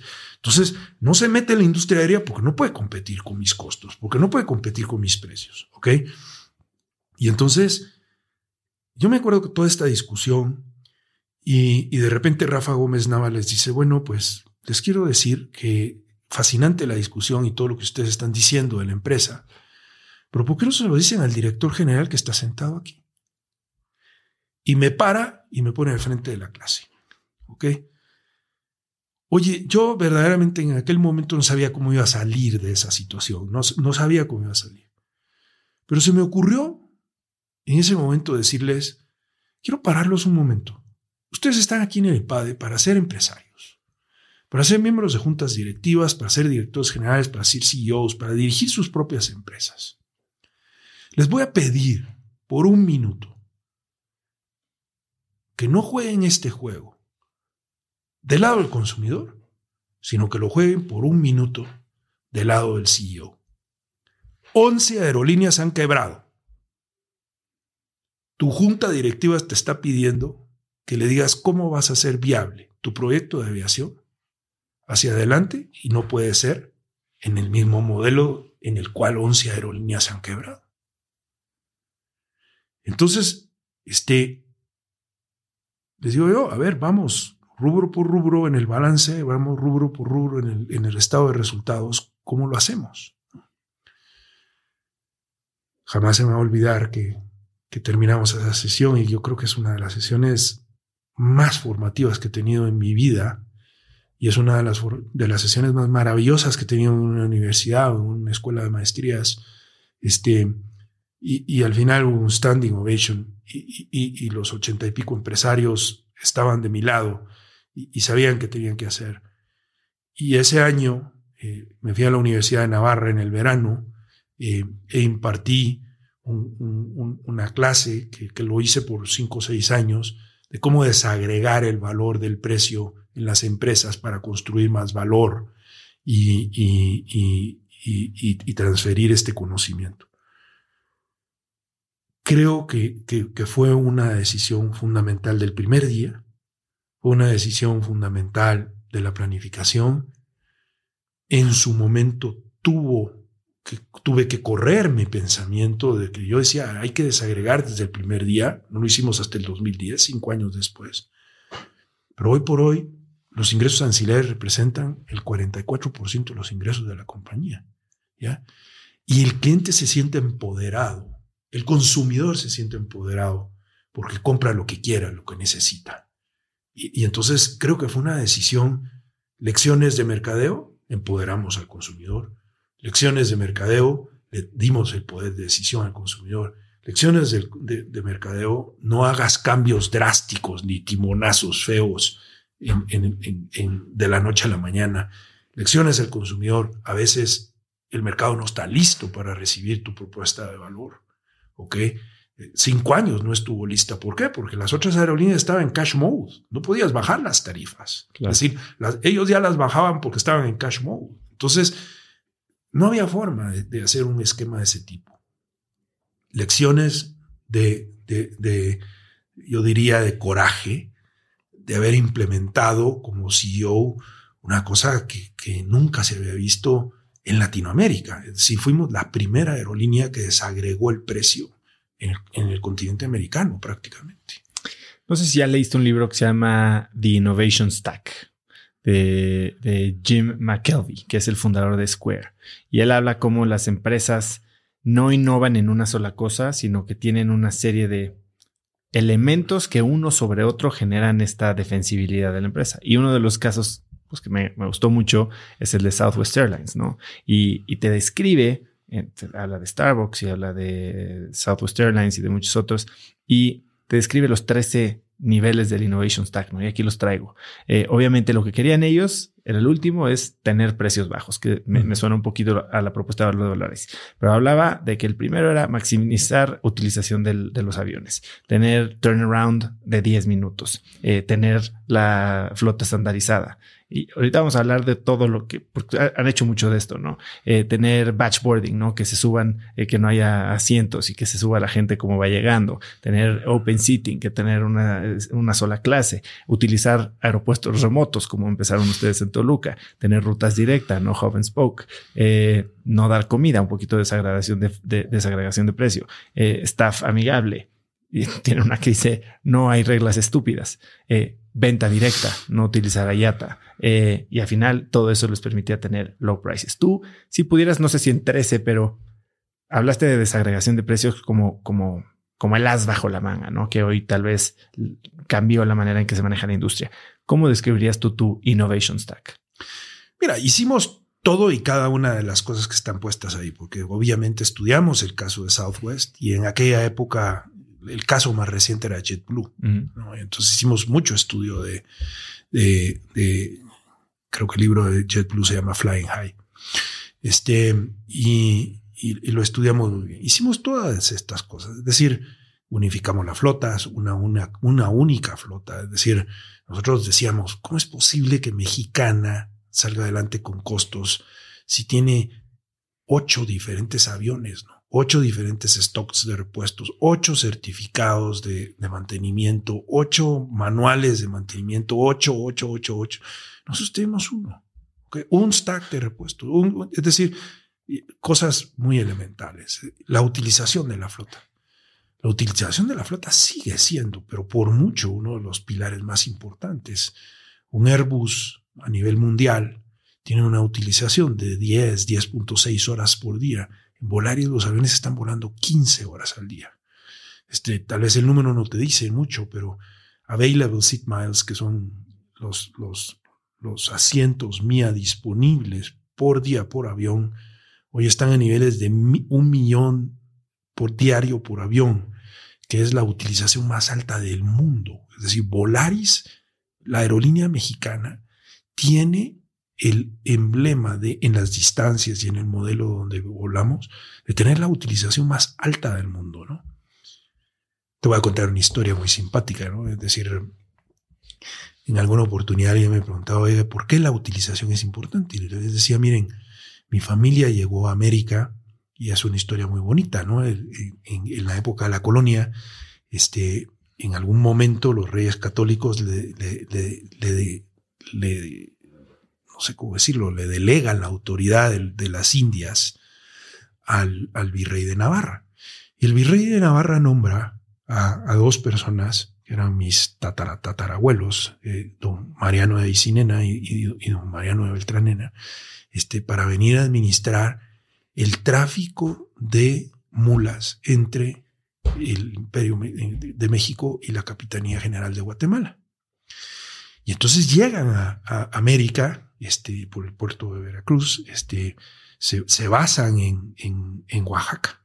Eh, este, y, de ahí pues se separan los dos y uno se va para Guatemala, uno se queda allí, eventualmente el, que se queda ahí se mueve a, la Ciudad de México, o sea, a la Ciudad de México, pues. Y, entonces establecen un, transporte de mulas, un transporte de machos este, entre la ciudad de Guatemala y, la ciudad y, la, ciudad de México, o la Capitanía General de, Guatemala y, México. Hay una frase en mi familia que a mí me ha marcado muchísimo en la industria de la aviación por muchísimos años que dice macho parado no hace flete. Escucha eso. Macho parado no hace flete. Avión parado no hace flete. Ok. Este, viene de la conquista. Este macho parado no hace flete. La utilización de los aviones es fundamental. Yo creo que obviamente la desagregación fue, un tema muy importante, la utilización, la estandarización, eh, eh, este, el tema del servicio, en fin. Eh, pero, pero yo te diría que hay dos, dos elementos que tal vez no lees cuando uno lee la estrategia de Southwest. Y es que le dieron un servicio a un segmento de la población que no tenía servicio. Y, eso es lo que nosotros hicimos en México. Es decir, ¿qué, es lo que hicimos? Habían 3 mil millones de pasajeros en autobuses y les dimos la alternativa de volar en avión. Hay un economista australiano que habla de cuándo se convierte la persona en clase media. Es el día que vuela en un avión y no vuelve a usar un autobús. Es decir, porque es un tema hasta de estatus, ¿no? Este, y entonces la evolución de la clase media y el gran cambio, el, el, haber hecho un producto para la clase media, el haber hecho un producto a costo bajo, el haberte metido a la base de la pirámide y lo miras con Amazon y los grandes ejemplos de empresas el día de hoy, es decir, cuando te dicen, oye, las empresas exitosas en la última década y grandemente exitosas son las que fueron a la base de la pirámide. Nosotros fuimos hace 15 años a la base de la pirámide y no existían los creadores de todas estas empresas. Fuimos a la base de la pirámide. Creo que fue un gran cambio y una gran idea. Tienes una frase que dices que puedes saber mucho de la gente por verle los zapatos. ¿Qué significa eso?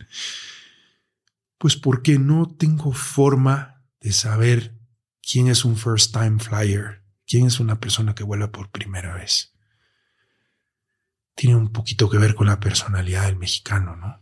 Es decir, oye, pregúntale a un mexicano si es la primera vez que juega fútbol, o pregúntale si es la primera vez que usa zapatos, o si es la primera vez que, que se sienta en un podcast con el oso.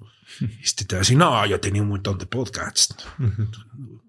Yo, yo sí te puedo decir que no he tenido muchos, ¿eh? este, que me siento muy honrado de estar aquí. Pero, este, pregúntale a un mexicano, oye, esta es la primera vez que viajas en avión. Te contesta que sí. Y estudios van, estudios vienen, mercadólogos van, agencias de, de encuestas, etcétera. Oye, nadie me puede decir quién quién es un first time flyer hasta que le veo los zapatos. Y, yo te puedo decir, en un vuelo cuántos first time flyers hay, con solo pararme en la puerta y ver cuando abordan y verle los zapatos. Este, tal vez no es la, estadística matemática exacta.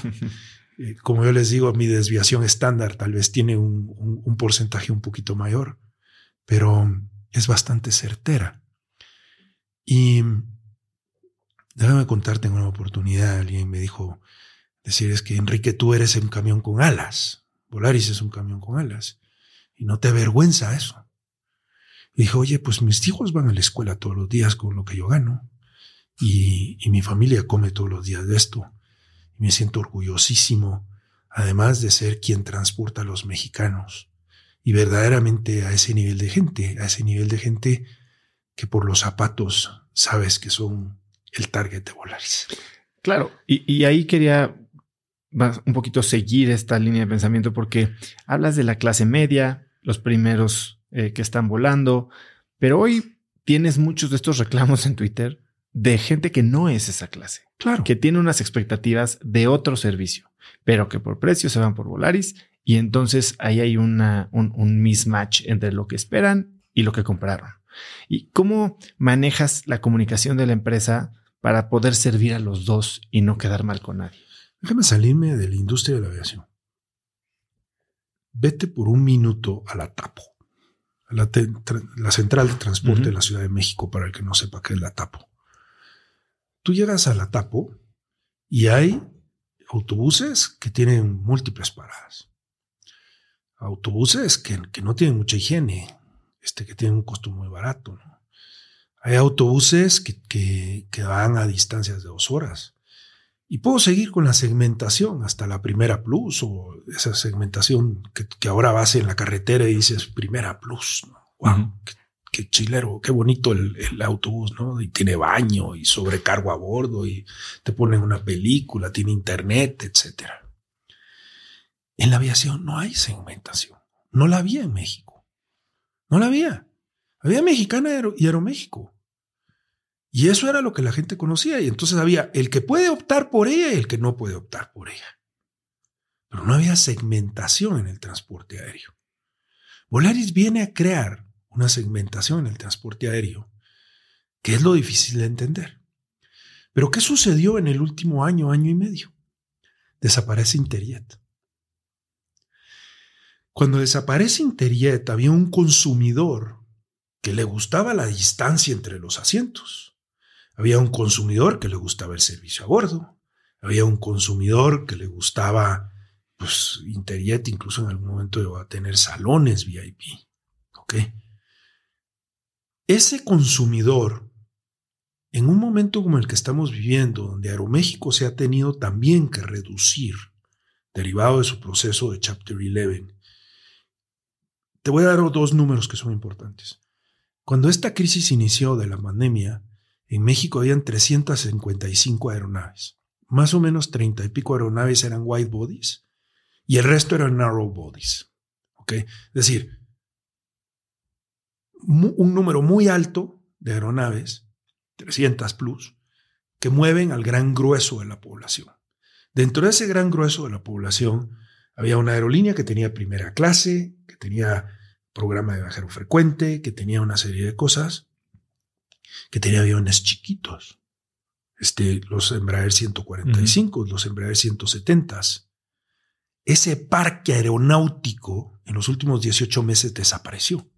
No solo desapareció Interjet, sino desapareció el parque aeronáutico de esas aeronaves pequeñas. ¿Por qué? Porque por costo no, pues, no están pudiendo volar. No, no son viables. Entonces, ¿qué es lo que está sucediendo? Hay una reconfiguración del mercado. El mejor fenómeno que yo vivo en Volaris es la ruta del viernes en la tarde a Tijuana. Ahí ven las señoras de los Taco Towers de, San Diego con los naranjeros que van a cortar naranjas a, Tijuana. Este, y entonces, es que nunca quedó bien con las señoras del Taco Tower. Jamás. ¿Ok? Y, y, como le meto muchísimo el servicio de ese vuelo en la tarde, pues los, los naranjeros van de poca madre. Y, y dicen, Volaris es la aerolínea. Entonces, ¿qué es lo que nos está sucediendo en este momento?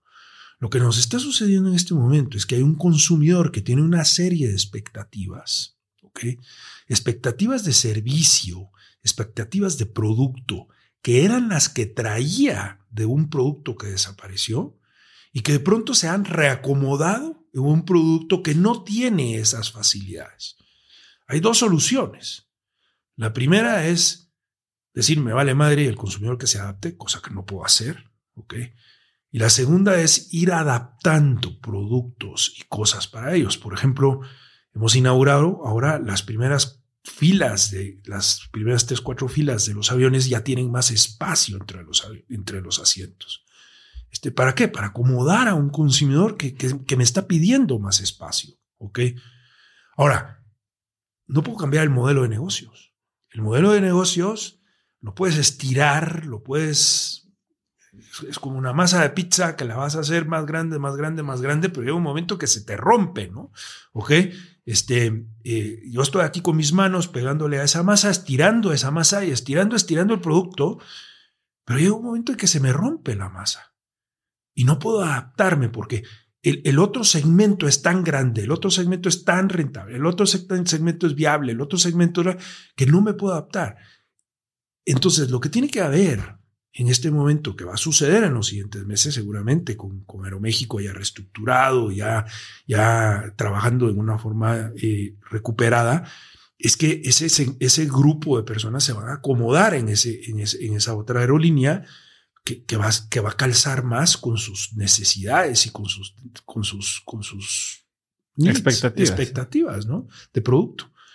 Y, y Volaris perderá algunos clientes, este, Volaris ganará otros clientes y otros clientes que entenderán que ayer en la noche la gente me decía, oye, ¿a mí qué me importa en esta cena que te cuento? ¿A mí qué me importa? Yo, yo me adapto. Este, yo tengo que ir a Monterrey y, me, echo mi mochila por el día y me voy con la mochila. El 71% de los pasajeros de Volaris no llevan equipaje. Llevan mochila. Entonces, este, pues eso es lo que está sucediendo y, es un gran reto. Y en ese enfoque que tienes en ese mercado que tienes tan claramente bien definido y que ciertamente es un mercado que puede crecer brutalmente, hablas de cómo Volaris aprovechó la crisis, ¿no? Tú eres alguien de ver oportunidades en las crisis. Me llamó mucho la atención esta estrategia que me parece pues muy, muy normal y muy sensata de congelar, bueno, cuidar la caja. Tú hablaste algo que yo te quería preguntar, es cómo, cómo cuidas la caja sin, pues, sin, sin ponerte por encima de todos los colaboradores, hablando de partners, proveedores eh, y demás, a los que no le estás pagando, ¿no? Y me lo platicaste muy bien hace rato, tratando de hacer concesiones y de platicar y, y hacer compromisos.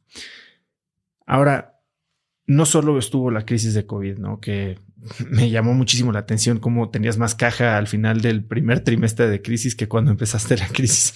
Pero está la otra crisis que también te afecta, que es la crisis de la aviación en México y, no solo de la industria, sino de la infraestructura. Eh, ¿cómo, ¿Cómo viste tú la crisis, si le puedes llamar crisis, de la cancelación del aeropuerto? Mira, es... Déjame decirte una cosa. En este tema yo tengo que ser muy claro. Las aerolíneas utilizamos la infraestructura que existe para aterrizar y despegar. Primer principio. Segundo principio, las aerolíneas no nos preguntan si nos gusta tener aeropuertos en el punto A o en el punto B. Nos deberían de preguntar, ¿ok? Y tercero, a las aerolíneas no nos preguntan cómo construir una terminal o cómo construir un aeropuerto, que si yo fuera un arquitecto de ese aeropuerto me sentaría contigo a preguntarte qué necesitas, porque así es como se construye una casa y esa es nuestra casa. Pero son tres principios reales, es decir, tres principios de vida que, con los que vivo todo el tiempo. Este, si tú me preguntas, oye, ¿qué pienso del aeropuerto de la Ciudad de México y, qué pienso de, Texcoco? Me parece que era una, Texcoco era una, una, solución que se había estudiado por muchísimos años, que se había analizado por muchísimos años, que se había estudiado tecnológicamente y espacialmente, este, y que tenía, pues, podríamos decir, fundamentos muy claros de su razón de ser en el lugar que era. Ojo, en el lugar que era. Y lo pongo entre comillas y subrayado. De en el lugar que era al proyecto que se desarrolló, de en el lugar que era al tamaño del proyecto, del lugar que era a la inversión del proyecto, etcétera, podemos tener discusiones eternas. ¿Ok? Entonces, ¿qué, es lo que yo creo? Es decir, pues México, pues tal vez perdió estos estudios o ese fundamento claro que existía de por qué tenía que ser ahí. Y en estas cosas siempre hay los que dicen, no, también puede estar allá, también puede estar en, X y, ese tal lugar. Entonces, la decisión de Texcoco yo te diría que me duele, y quiero usar la palabra me duele con, sin la connotación política, y es bien importante. Me duele porque tenía un fundamento técnico. Ok. Este, me duele porque era una solución al aeropuerto de la Ciudad de México. Es decir, cualquier cosa que hagamos hoy o que hemos hecho hoy no es una solución permanente a la problemática del aeropuerto de la Ciudad de México. Son, son soluciones medias, son soluciones y, que posiblemente en el tiempo se van a mejorar o posiblemente en el tiempo se van a desarrollar y tal vez lleguen a ser lo que, lo que, y no descarto eso, es decir, no estoy descartando ese principio, no estoy diciendo Santa Lucía va a ser la solución del aeropuerto de la Ciudad de México, no puede ser la solución del aeropuerto. Estoy diciendo hoy lo que nos van a entregar el, el 21 de marzo del año entrante no es la solución para eliminar el aeropuerto de la Ciudad de México. Entonces, eso nos plantea una problemática muy importante. Y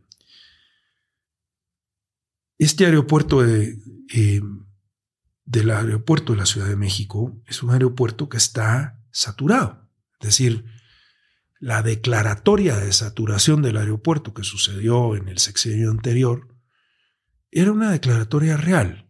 Es decir, tal vez exagerada en algunos momentos, tal vez este, un poco evolucionada en algunos momentos para justificar tener un ir hacia otro proyecto, etcétera, no sé. Pero, pero si tú me preguntas, ¿el aeropuerto de la Ciudad de México va a estar saturado el 30 de junio del año entrante? Te puedo garantizar que va a estar saturado. ¿Ok?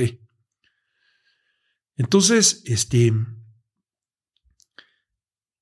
como ejecutivo de aviación, como, como responsable de la aerolínea más grande de México, yo tengo que sentarme un poquito a analizar la situación del aeropuerto de la Ciudad de México y, ahora me paso un ratito del lado de los empresarios de la Ciudad de México. Es decir, si yo me siento con los empresarios de la Ciudad de México y les digo, oye, ¿qué crees? El 30 de junio el aeropuerto está saturado. Y te quiero decir que por los siguientes cinco años o diez años, eh, mi aerolínea no va a hacer nada por ti. Y tu tráfico de negocios, tu tráfico de placer, tu tráfico de visitantes, amigos y parientes, en realidad a mí me vale madre. Así es que no va a haber capacidad. ¿Cuál sería tu respuesta como empresario? Pues de frustración. De una frustración enorme. eh, el resolver el problema, pues tal vez no es solo responsabilidad mía, es una responsabilidad del Estado, porque el Estado pues, ha decidido tomar a cargo de la infraestructura. ¿no? Ellos consideran que, que concesionar el aeropuerto más importante del país es un, es, es un tema estratégico para ellos y que no lo van a hacer, y es una decisión del Estado. Entonces, ¿qué es lo que vamos a tener que hacer en la Ciudad de México? Tenemos que partir de tres premisas. La número uno es que el aeropuerto de la Ciudad de México va a estar saturado. ¿Qué podemos hacer para mejorar o, hacer un pequeño paliativo en la saturación?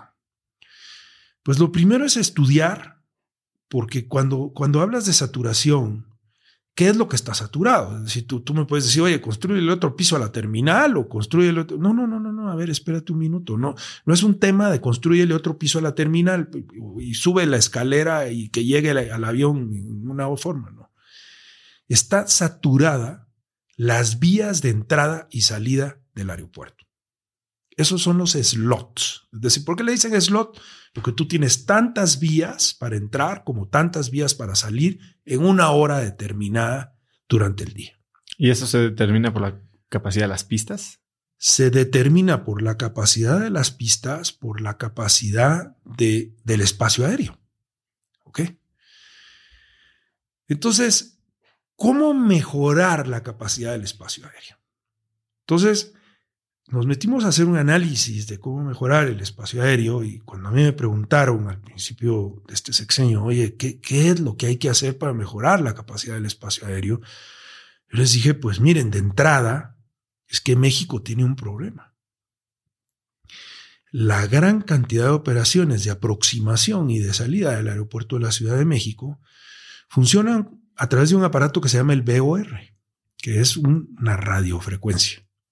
Te voy a contar una historia muy simpática, ¿no? Es decir, cuando comencé a volar, tenía 14, 15 años, que volaba con papá, este, había que entrar a las 4 de la tarde a la ciudad de Guatemala porque a las 4 de la tarde la radio mundial ponía la panchita.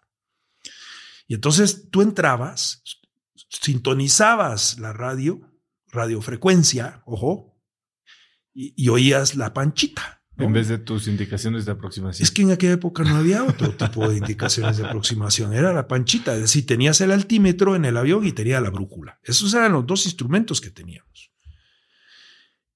Ese instrumento se desarrolla en, esas décadas, en las últimas décadas, y, y, entonces volábamos por radiofrecuencia. Y entonces existe una cosa que se llama el BOR en el aeropuerto de la Ciudad de México, y mucho de, la entrada y salida del aeropuerto de la Ciudad de México hasta el día de hoy funciona por BOR. La navegación a nivel mundial ha evolucionado. Y tal vez no voy a usar las siglas que se utilizan en, aviación para no confundir a tu, a tu audiencia, pero la forma de volar ahora es por GPS. Tu reloj tiene GPS, tu celular tiene GPS, tu coche tiene GPS.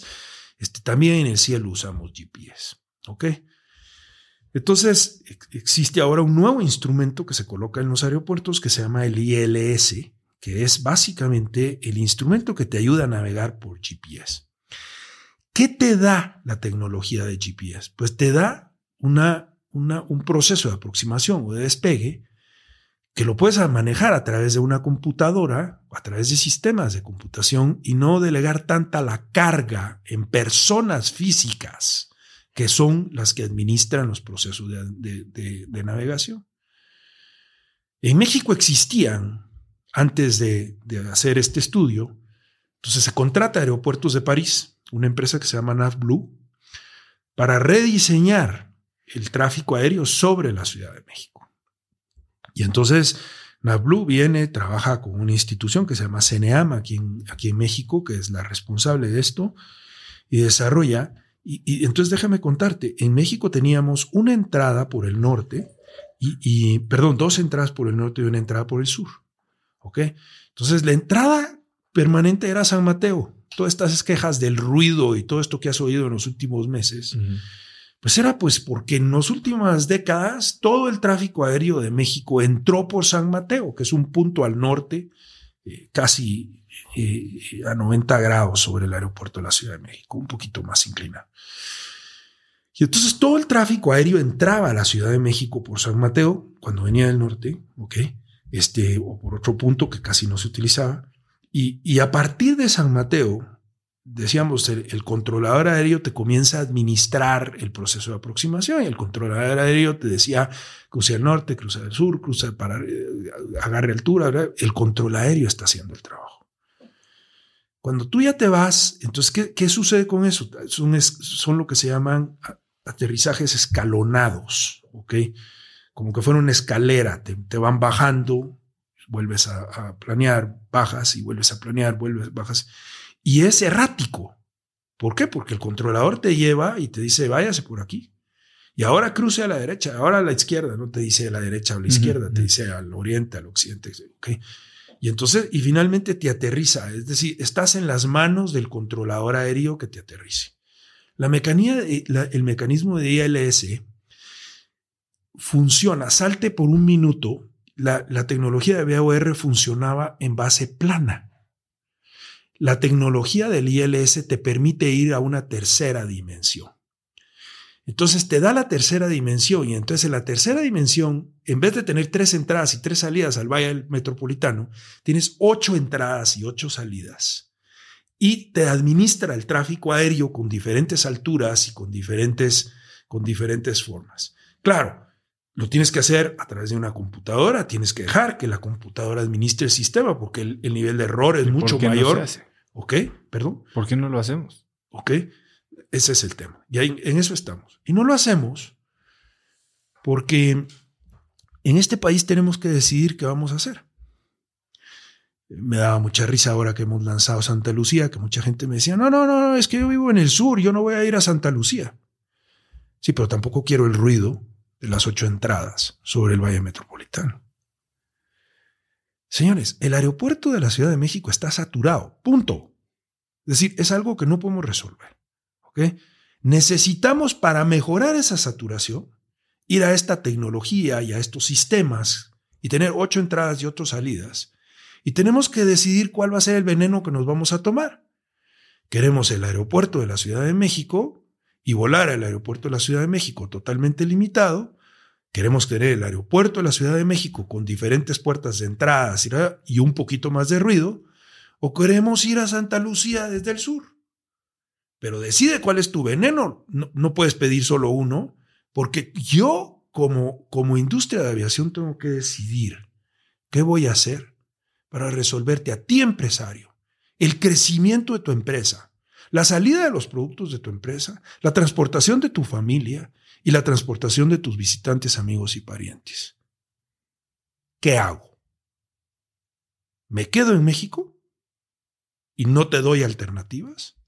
¿Me quedo en México con un sistema de aproximación arcaico y no evolucionado tecnológicamente que es el que necesitamos para generar más slots en el aeropuerto de la Ciudad de México y poder dar un poquito más de oferta? O comienzo a ver de dónde más te puedo dar servicio.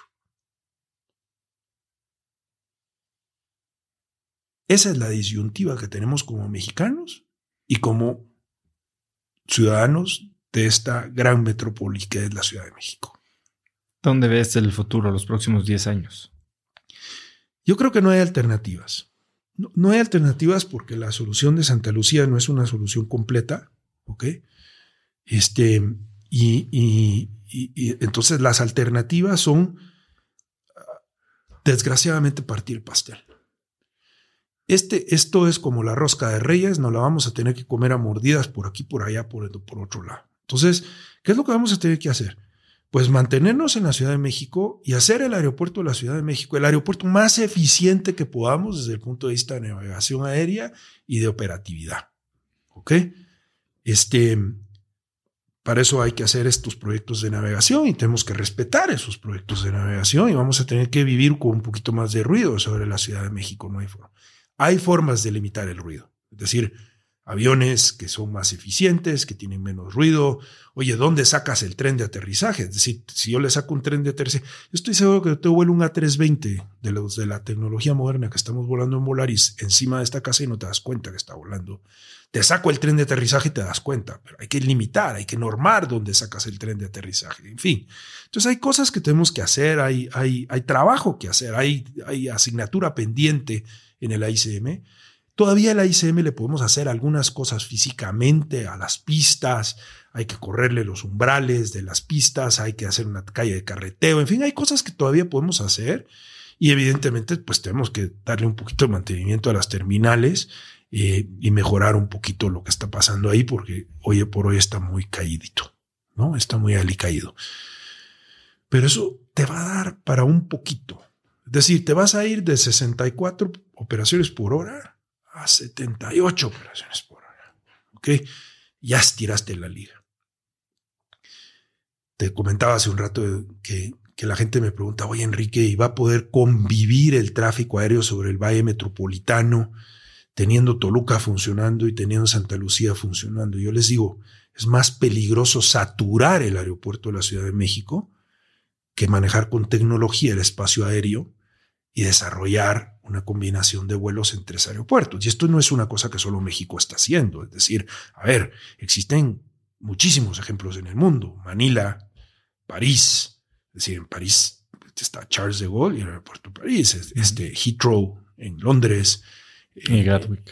Eh, Heathrow y Gatwick, este, en Chicago, Midway y O'Hare, en Nueva York hay tres aeropuertos, en fin. Es decir, el administrar tres aeropuertos en una zona de un arco de más o menos 15 millas náuticas alrededor del Valle Metropolitano es una cosa que se ha hecho en muchos lados del mundo, pero necesitas tecnología y necesitas que tus controladores eleven su nivel de preparación y operen en estas nuevas tecnologías y operen en la forma más eficiente que puedan en esas tecnologías. No es simplemente la tecnología, tenemos que entrenar a la gente, tenemos que desarrollar a la gente que está manejando el tráfico aéreo. Y luego, este, pues como te digo, vamos a tener que trabajar a mordidas. Si tú agarras el Valle Metropolitano y lo quiebras y dices, oye, pues el tráfico de de qué ciudades o de qué, dónde están las densidades de población más importante. Y ojo, estoy hablando del Valle Metropolitano, incluye el Estado de México, incluye, incluye Hidalgo, incluye este, Puebla, incluye este, hasta cierto punto en la parte sureste Morelos. Eso es el área metropolitana. El área metropolitana no es donde yo vivo, porque ese es, el otro tema. Es decir, todo el mundo quiere que yo le hable la solución para donde él vive. Oye, yo vivo en satélite, ¿cuál va a ser mi aeropuerto? a ver, espérate un minuto. este, entonces, ¿qué es lo que va a suceder? Vamos a tener un, aeropuerto central, un aeropuerto que es el aeropuerto de la Ciudad de México, que como te digo, hay que hacerlo más eficiente, y luego le vas a tener que meter una mordida a esta población que está aquí arriba, que se llama Hidalgo que son 4.8 millones de gentes que requieren servicio aéreo en esa región. Entonces, la solución de Santa Lucía es una muy buena solución para ese mercado. Y para el mercado del sur y para el mercado, pues los puentes, Toluca, y hay que reactivar Toluca. Este, oye, y para la parte del sur-sur, pues tenemos que hacer que funcione el aeropuerto de Puebla y le tenemos que meter capacidad al aeropuerto de Puebla para que los, la gente que vive alrededor o en el estado de Puebla use más su aeropuerto. Hoy por hoy el 62% de los poblanos salen del aeropuerto de la Ciudad de México teniendo un aeropuerto en su área. Entonces, ¿qué es lo que vas a tener que hacer? Pues, pues vas a tener que dividir y vas a tener que enfocar tu capacidad y tu servicio en diferentes poblaciones para darle servicio a esas diferentes poblaciones y vas a tener que irlo evolucionando con el tiempo. Es decir, no vas a poder tener el servicio del aeropuerto de la Ciudad de México en Santa Lucía o el servicio del aeropuerto de la Ciudad de México en Toluca. Vas a tener que tener un poquito y lo vas a ir desarrollando. ¿Y lo vas a ir desarrollando cómo? por segmentos y por alta utilización. Los segmentos de mayor utilización son los segmentos de visitantes, amigos y parientes y el segmento turismo doméstico. Oye, Enrique, me gustaría, para no abusar de tu tiempo y ir empezando un poquito a cerrar, tocar una parte que ya mencionaste antes. Eh, Volaris es una empresa humana, tú te, dedicas a desarrollar relaciones humanas, como dices, hasta en el elevador, pero también eres alguien que a nivel personal se ha preocupado mucho por, por apoyar. Cuéntame qué significa para ti la frase pastelitos con sabor a catedrales?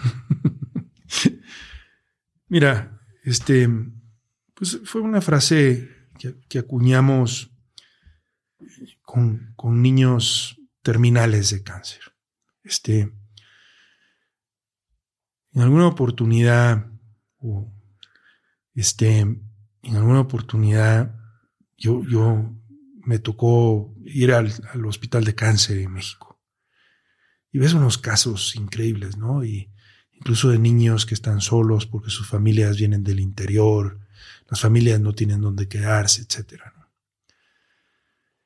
Después, en una oportunidad, eh, me recuerdo en el Estado de México, eh, me tocó el tema de los trasplantes. Y, y, hijos, te das cuenta que los trasplantes son soluciones muy grandes para muchísima gente que la, ley esta donde permites que tus órganos sean donados, etcétera, es una gran ley, es un, yo diría, es, es podríamos decir, el cimiento de, de, la donación de órganos, pero no, no, no, no resuelve, porque en México perdemos los órganos, es decir, no tenemos forma de recuperar tus córneas, no tenemos forma de recuperar tu corazón, no tenemos forma de recuperar tu hígado, tus riñones, ¿no? Y entonces yo decía, es que hay, hay, hay, hay que ver cómo cocinamos esto, hay que, hay que ver cómo lo hacemos un poquito, hay que hacer un pastelito eh, este, con corazón para esto, ¿no? Y, y, hay que hacer un pastel para resolver estas cosas. Y, entonces nos enfocamos muchísimo, fíjate, pues yo no le puedo ayudar mucho a un paciente con cáncer terminal, pero sí le puedo ayudar a la familia y le puedo ayudar a esa persona a tener una transición humana muy linda. Entonces nos enfocamos en nuestro trabajo de responsabilidad social muchísimo en, niños que tristemente, o ya sabemos que van a morir. Es, una tragedia. Es decir, mira, yo, yo cuando llegan al avión, nuestra gente, cuando llegan al avión, es que lo que estamos ya viendo son almas que van para Dios, ¿no? Van, van en tránsito, ¿no? Este, yo sé que todos nosotros estamos en ese proceso, pero, pero aquí ya está definido, ya está, voy a decirlo muy feo, ya está marcada la cancha, ¿no? Este, y entonces, este, dijimos, oye, ¿cómo podemos ayudar a estas familias? ¿Cómo podemos ayudar a estos niños? Y entonces, pues mucha gente de estas no, jamás se ha subido un avión, mucho menos han ido a la playa. Entonces hicimos programas para llevar a estos niños y, pasar tres días con su familia. Y fíjate que es increíble, es, es la última experiencia positiva en una persona que va a morir. hace poco estuvo aquí Andrés Martínez eh, y sé que tienen algo ahí con Doctor Sonrisas Correcto. a lo largo de estas líneas. Entonces, pues Andrés es un, un, gran ejemplo. Y el tema de trasplante de órganos, lo que nosotros le decíamos al Senatra es, este, oye, hay que ir por los órganos. Vamos a coordinar, vamos a hacer un pastelito de amor, ¿ok? Este, coordinemos llevar a los médicos y vamos por el corazón, vamos por el riñón, vamos, porque los tenemos identificados, el Senatra los tiene identificados, ¿ok? Este, y poder acercar esos órganos. Hoy por hoy somos la transportación más grande en el país de órganos, y yo te diría con mucho honor y con mucho gusto, no tráfico de órganos en el mal sentido de, la palabra, sino verdaderamente soluciones para darle vida a la gente. Si tú te fijas, son dos programas encajados en nuestro programa de responsabilidad social que van por la vida. Y déjame contarte una historia que es muy interesante. En alguna, en alguna oportunidad estábamos escribiendo el código de ética de la empresa y, yo dije que nosotros éramos una empresa provida. Y wow, pues ya es que, este tema hoy por hoy es un tema de una, de una dinámica enorme. Y yo les dije, en esta empresa no podemos estar en, no podemos tener la vida en discusión. Porque si tenemos la vida en discusión, tenemos el programa de seguridad aérea en discusión.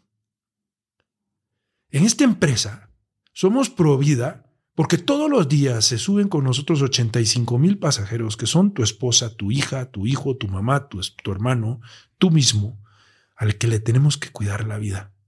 ¿Ok? Entonces, la definición de provida en Volaris es una definición que viene en el ADN de lo que hacemos en el día a día. Y por eso es que nuestro programa de responsabilidad social está tan enfocado y tan enfatizado en la vida, en la familia y en apoyar este tipo de cosas. En este tema de ayudar hay, hay una frase de una carta a la que le pude echar mano que escribiste tú hace unos años y lo voy a leer aquí. Dice, déjame, déjeme darle un consejo. No vaya a dejar que nadie en su vida le impida soñar y hacer las cosas que quiere. El que haga eso, hágalo a un lado y camine hacia adelante. A veces eso duele en el corazón, pero su felicidad estará siempre en el afán de lograr lo que los sueños le dictan. Esa carta se la escribiste a alguien que tenía un sueño y te, había pedido una ayuda. Eh, ¿Alguna vez tú has tenido que pelear con alguien que tal vez te, te quiso tirar un sueño abajo? Muchas veces. Todos los días. Este, hay gente que, que no me permite concretar el sueño que tengo. Es decir, el, el otro día yo le decía a uno de los generales, como aerolínea del bienestar, Volaris es la aerolínea del bienestar en México. No me gusta decirlo públicamente, pero, pero somos la aerolínea que permite que mucha gente vuele que de otra forma no podría volar. ¿Ok? Y eso es truncarle los sueños a la gente. Eso es un truncar. Imagínate truncarle la aspiración de volar a alguien. Es, es, es, es una cosa muy dura, ¿no? Y, y, hay mucha gente en México que todavía no puede, que aspira a volar, pero no puede llegar ahí. Este, truncar entonces, dentro, dentro, dentro de esto entra, pues que no tengo un aeropuerto que, que, le pueda dar un servicio, que, que, no tengo un sistema de navegación que le pueda dar el servicio que yo quiero, en fin. Entonces, todos los días hay, hay, hay objeciones, por ponerlo a decir, a mis sueños, que es ser la aerolínea de los mexicanos y, ser verdaderamente, estar incrustada en, en, el ADN de los mexicanos y ser una marca relevante, eh, cosa que hemos logrado recientemente, ¿no? Este, pero en mi carrera profesional, en mi vida familiar, en mi vida, también tengo momentos donde no puedo volar, ¿no? Es decir, porque tengo limitaciones económicas, porque alguien en la familia tiene una limitación de salud y, duele y lastima, ¿no? Pero yo creo que este consejo que, se lo daba a esta persona, eh, este, es un consejo que siempre le he dado a toda la gente que esté en la empresa, este, uno de los grandes retos que tenemos nosotros en la empresa, por ejemplo, es darle crecimiento a los ejecutivos. Es decir, hemos hablado aquí de cómo los formamos, hemos hablado cómo los desarrollamos, hemos cómo, pero llega un momento en que tal vez no le puedo ofrecer una mejor plaza o una mejor oportunidad. Y mucha gente llega a veces a mi empresa, a mi escritorio, me dice, oye, quisiera hablar contigo, fíjate que tengo una oferta de trabajo y me ofrecen tanto más, o me ofrecen estas responsabilidades más, o me ofrece, híjole, no sabes lo que me duele, pero hay que dejar que huele. Porque si no estás truncando los sueños de crecimiento y desarrollo del ser humano. Truncar los sueños y el crecimiento de los seres humanos es una de las cosas que más afecta a la dignidad de la persona. Y la dignidad de la persona es el trabajo más importante de un CEO. En esa nota, creo que me voy a quedar con mil preguntas. Esta es una entrevista que se puede ir a cuatro horas, pero te voy a dejar ir eh, y espero que podamos continuar la conversación después. Para cerrar, si pudieras, que lo escribes todos los días ahora que lo estoy pensando, pero si pudieras escribir un mensaje en el cielo para que millones de personas lo vieran, ¿qué diría? Yo diría, que hay que, en la vida hay que volar alto, muy alto. Pues Enrique, la verdad es que eres un crack, es impresionante ver lo que ha logrado Volaris en los últimos 15 años. A algunos les gustará, algunos tendrán quejas, pero lo que es indiscutible es que es la aerolínea más rentable no solo de México, sino de, de probablemente toda América Latina. Eh, y eso es gracias a todo lo que nos has compartido el día de hoy. Así que muchísimas gracias por estar hoy aquí. ¿Dónde puede seguirte la gente? ¿Dónde puede contactarte, saber más de ti? Pues mira, estoy en Twitter, eh, este, estoy en, en, Facebook, estoy en, en, eh, y, bueno, pues estoy en Volaris, www.volaris.com. Este, tiene una serie de, sitios que puedes entrar, puedes preguntarme, puedes accesarme. Este, mi, email personal, eb.ceo.volaris.com. Es una forma. Y de veras que ojalá que toda la gente que se acerque a mí, yo, que Dios me dé la, la posibilidad de ayudarles. Enrique, muchísimas gracias por estar hoy aquí. Muy, muy feliz Navidad y nos vemos muy pronto. Igualmente, que tengas una linda Navidad y una linda Navidad para tu audiencia. Gracias. Me encantó cómo Enrique tiene una lección o un framework para todo y me sentí muy identificado con su estilo de liderazgo. Si te gustó este episodio, compártelo con alguien usando el link cracks.la diagonal 150. También sigue Cracks Podcast en Spotify o suscríbete en YouTube o iTunes y si es ahí, califícanos con 5 estrellas para que más gente nos encuentre.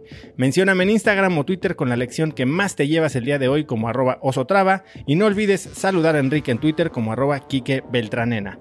Puedes encontrar links a todo lo que hablamos el día de hoy en cracks.la diagonal 150 y antes de irte quiero recordarte dos cosas.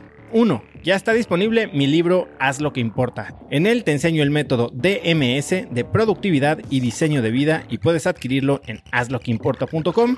Y segundo, no olvides registrarte para recibir mi newsletter Viernes de Cracks, que es un correo muy corto que mando cada viernes con 5 tips, artículos, libros, gadgets, frases o cosas que encuentro en internet y que creo que pueden ayudarte a tener una vida más productiva o al menos empezar una conversación interesante este fin de semana. Si quieres recibirlo, ve a cracks.la diagonal viernes y muy pronto estaré en tu inbox. Eso es todo por hoy. Yo soy Osotrava y espero que tengas una semana de cracks.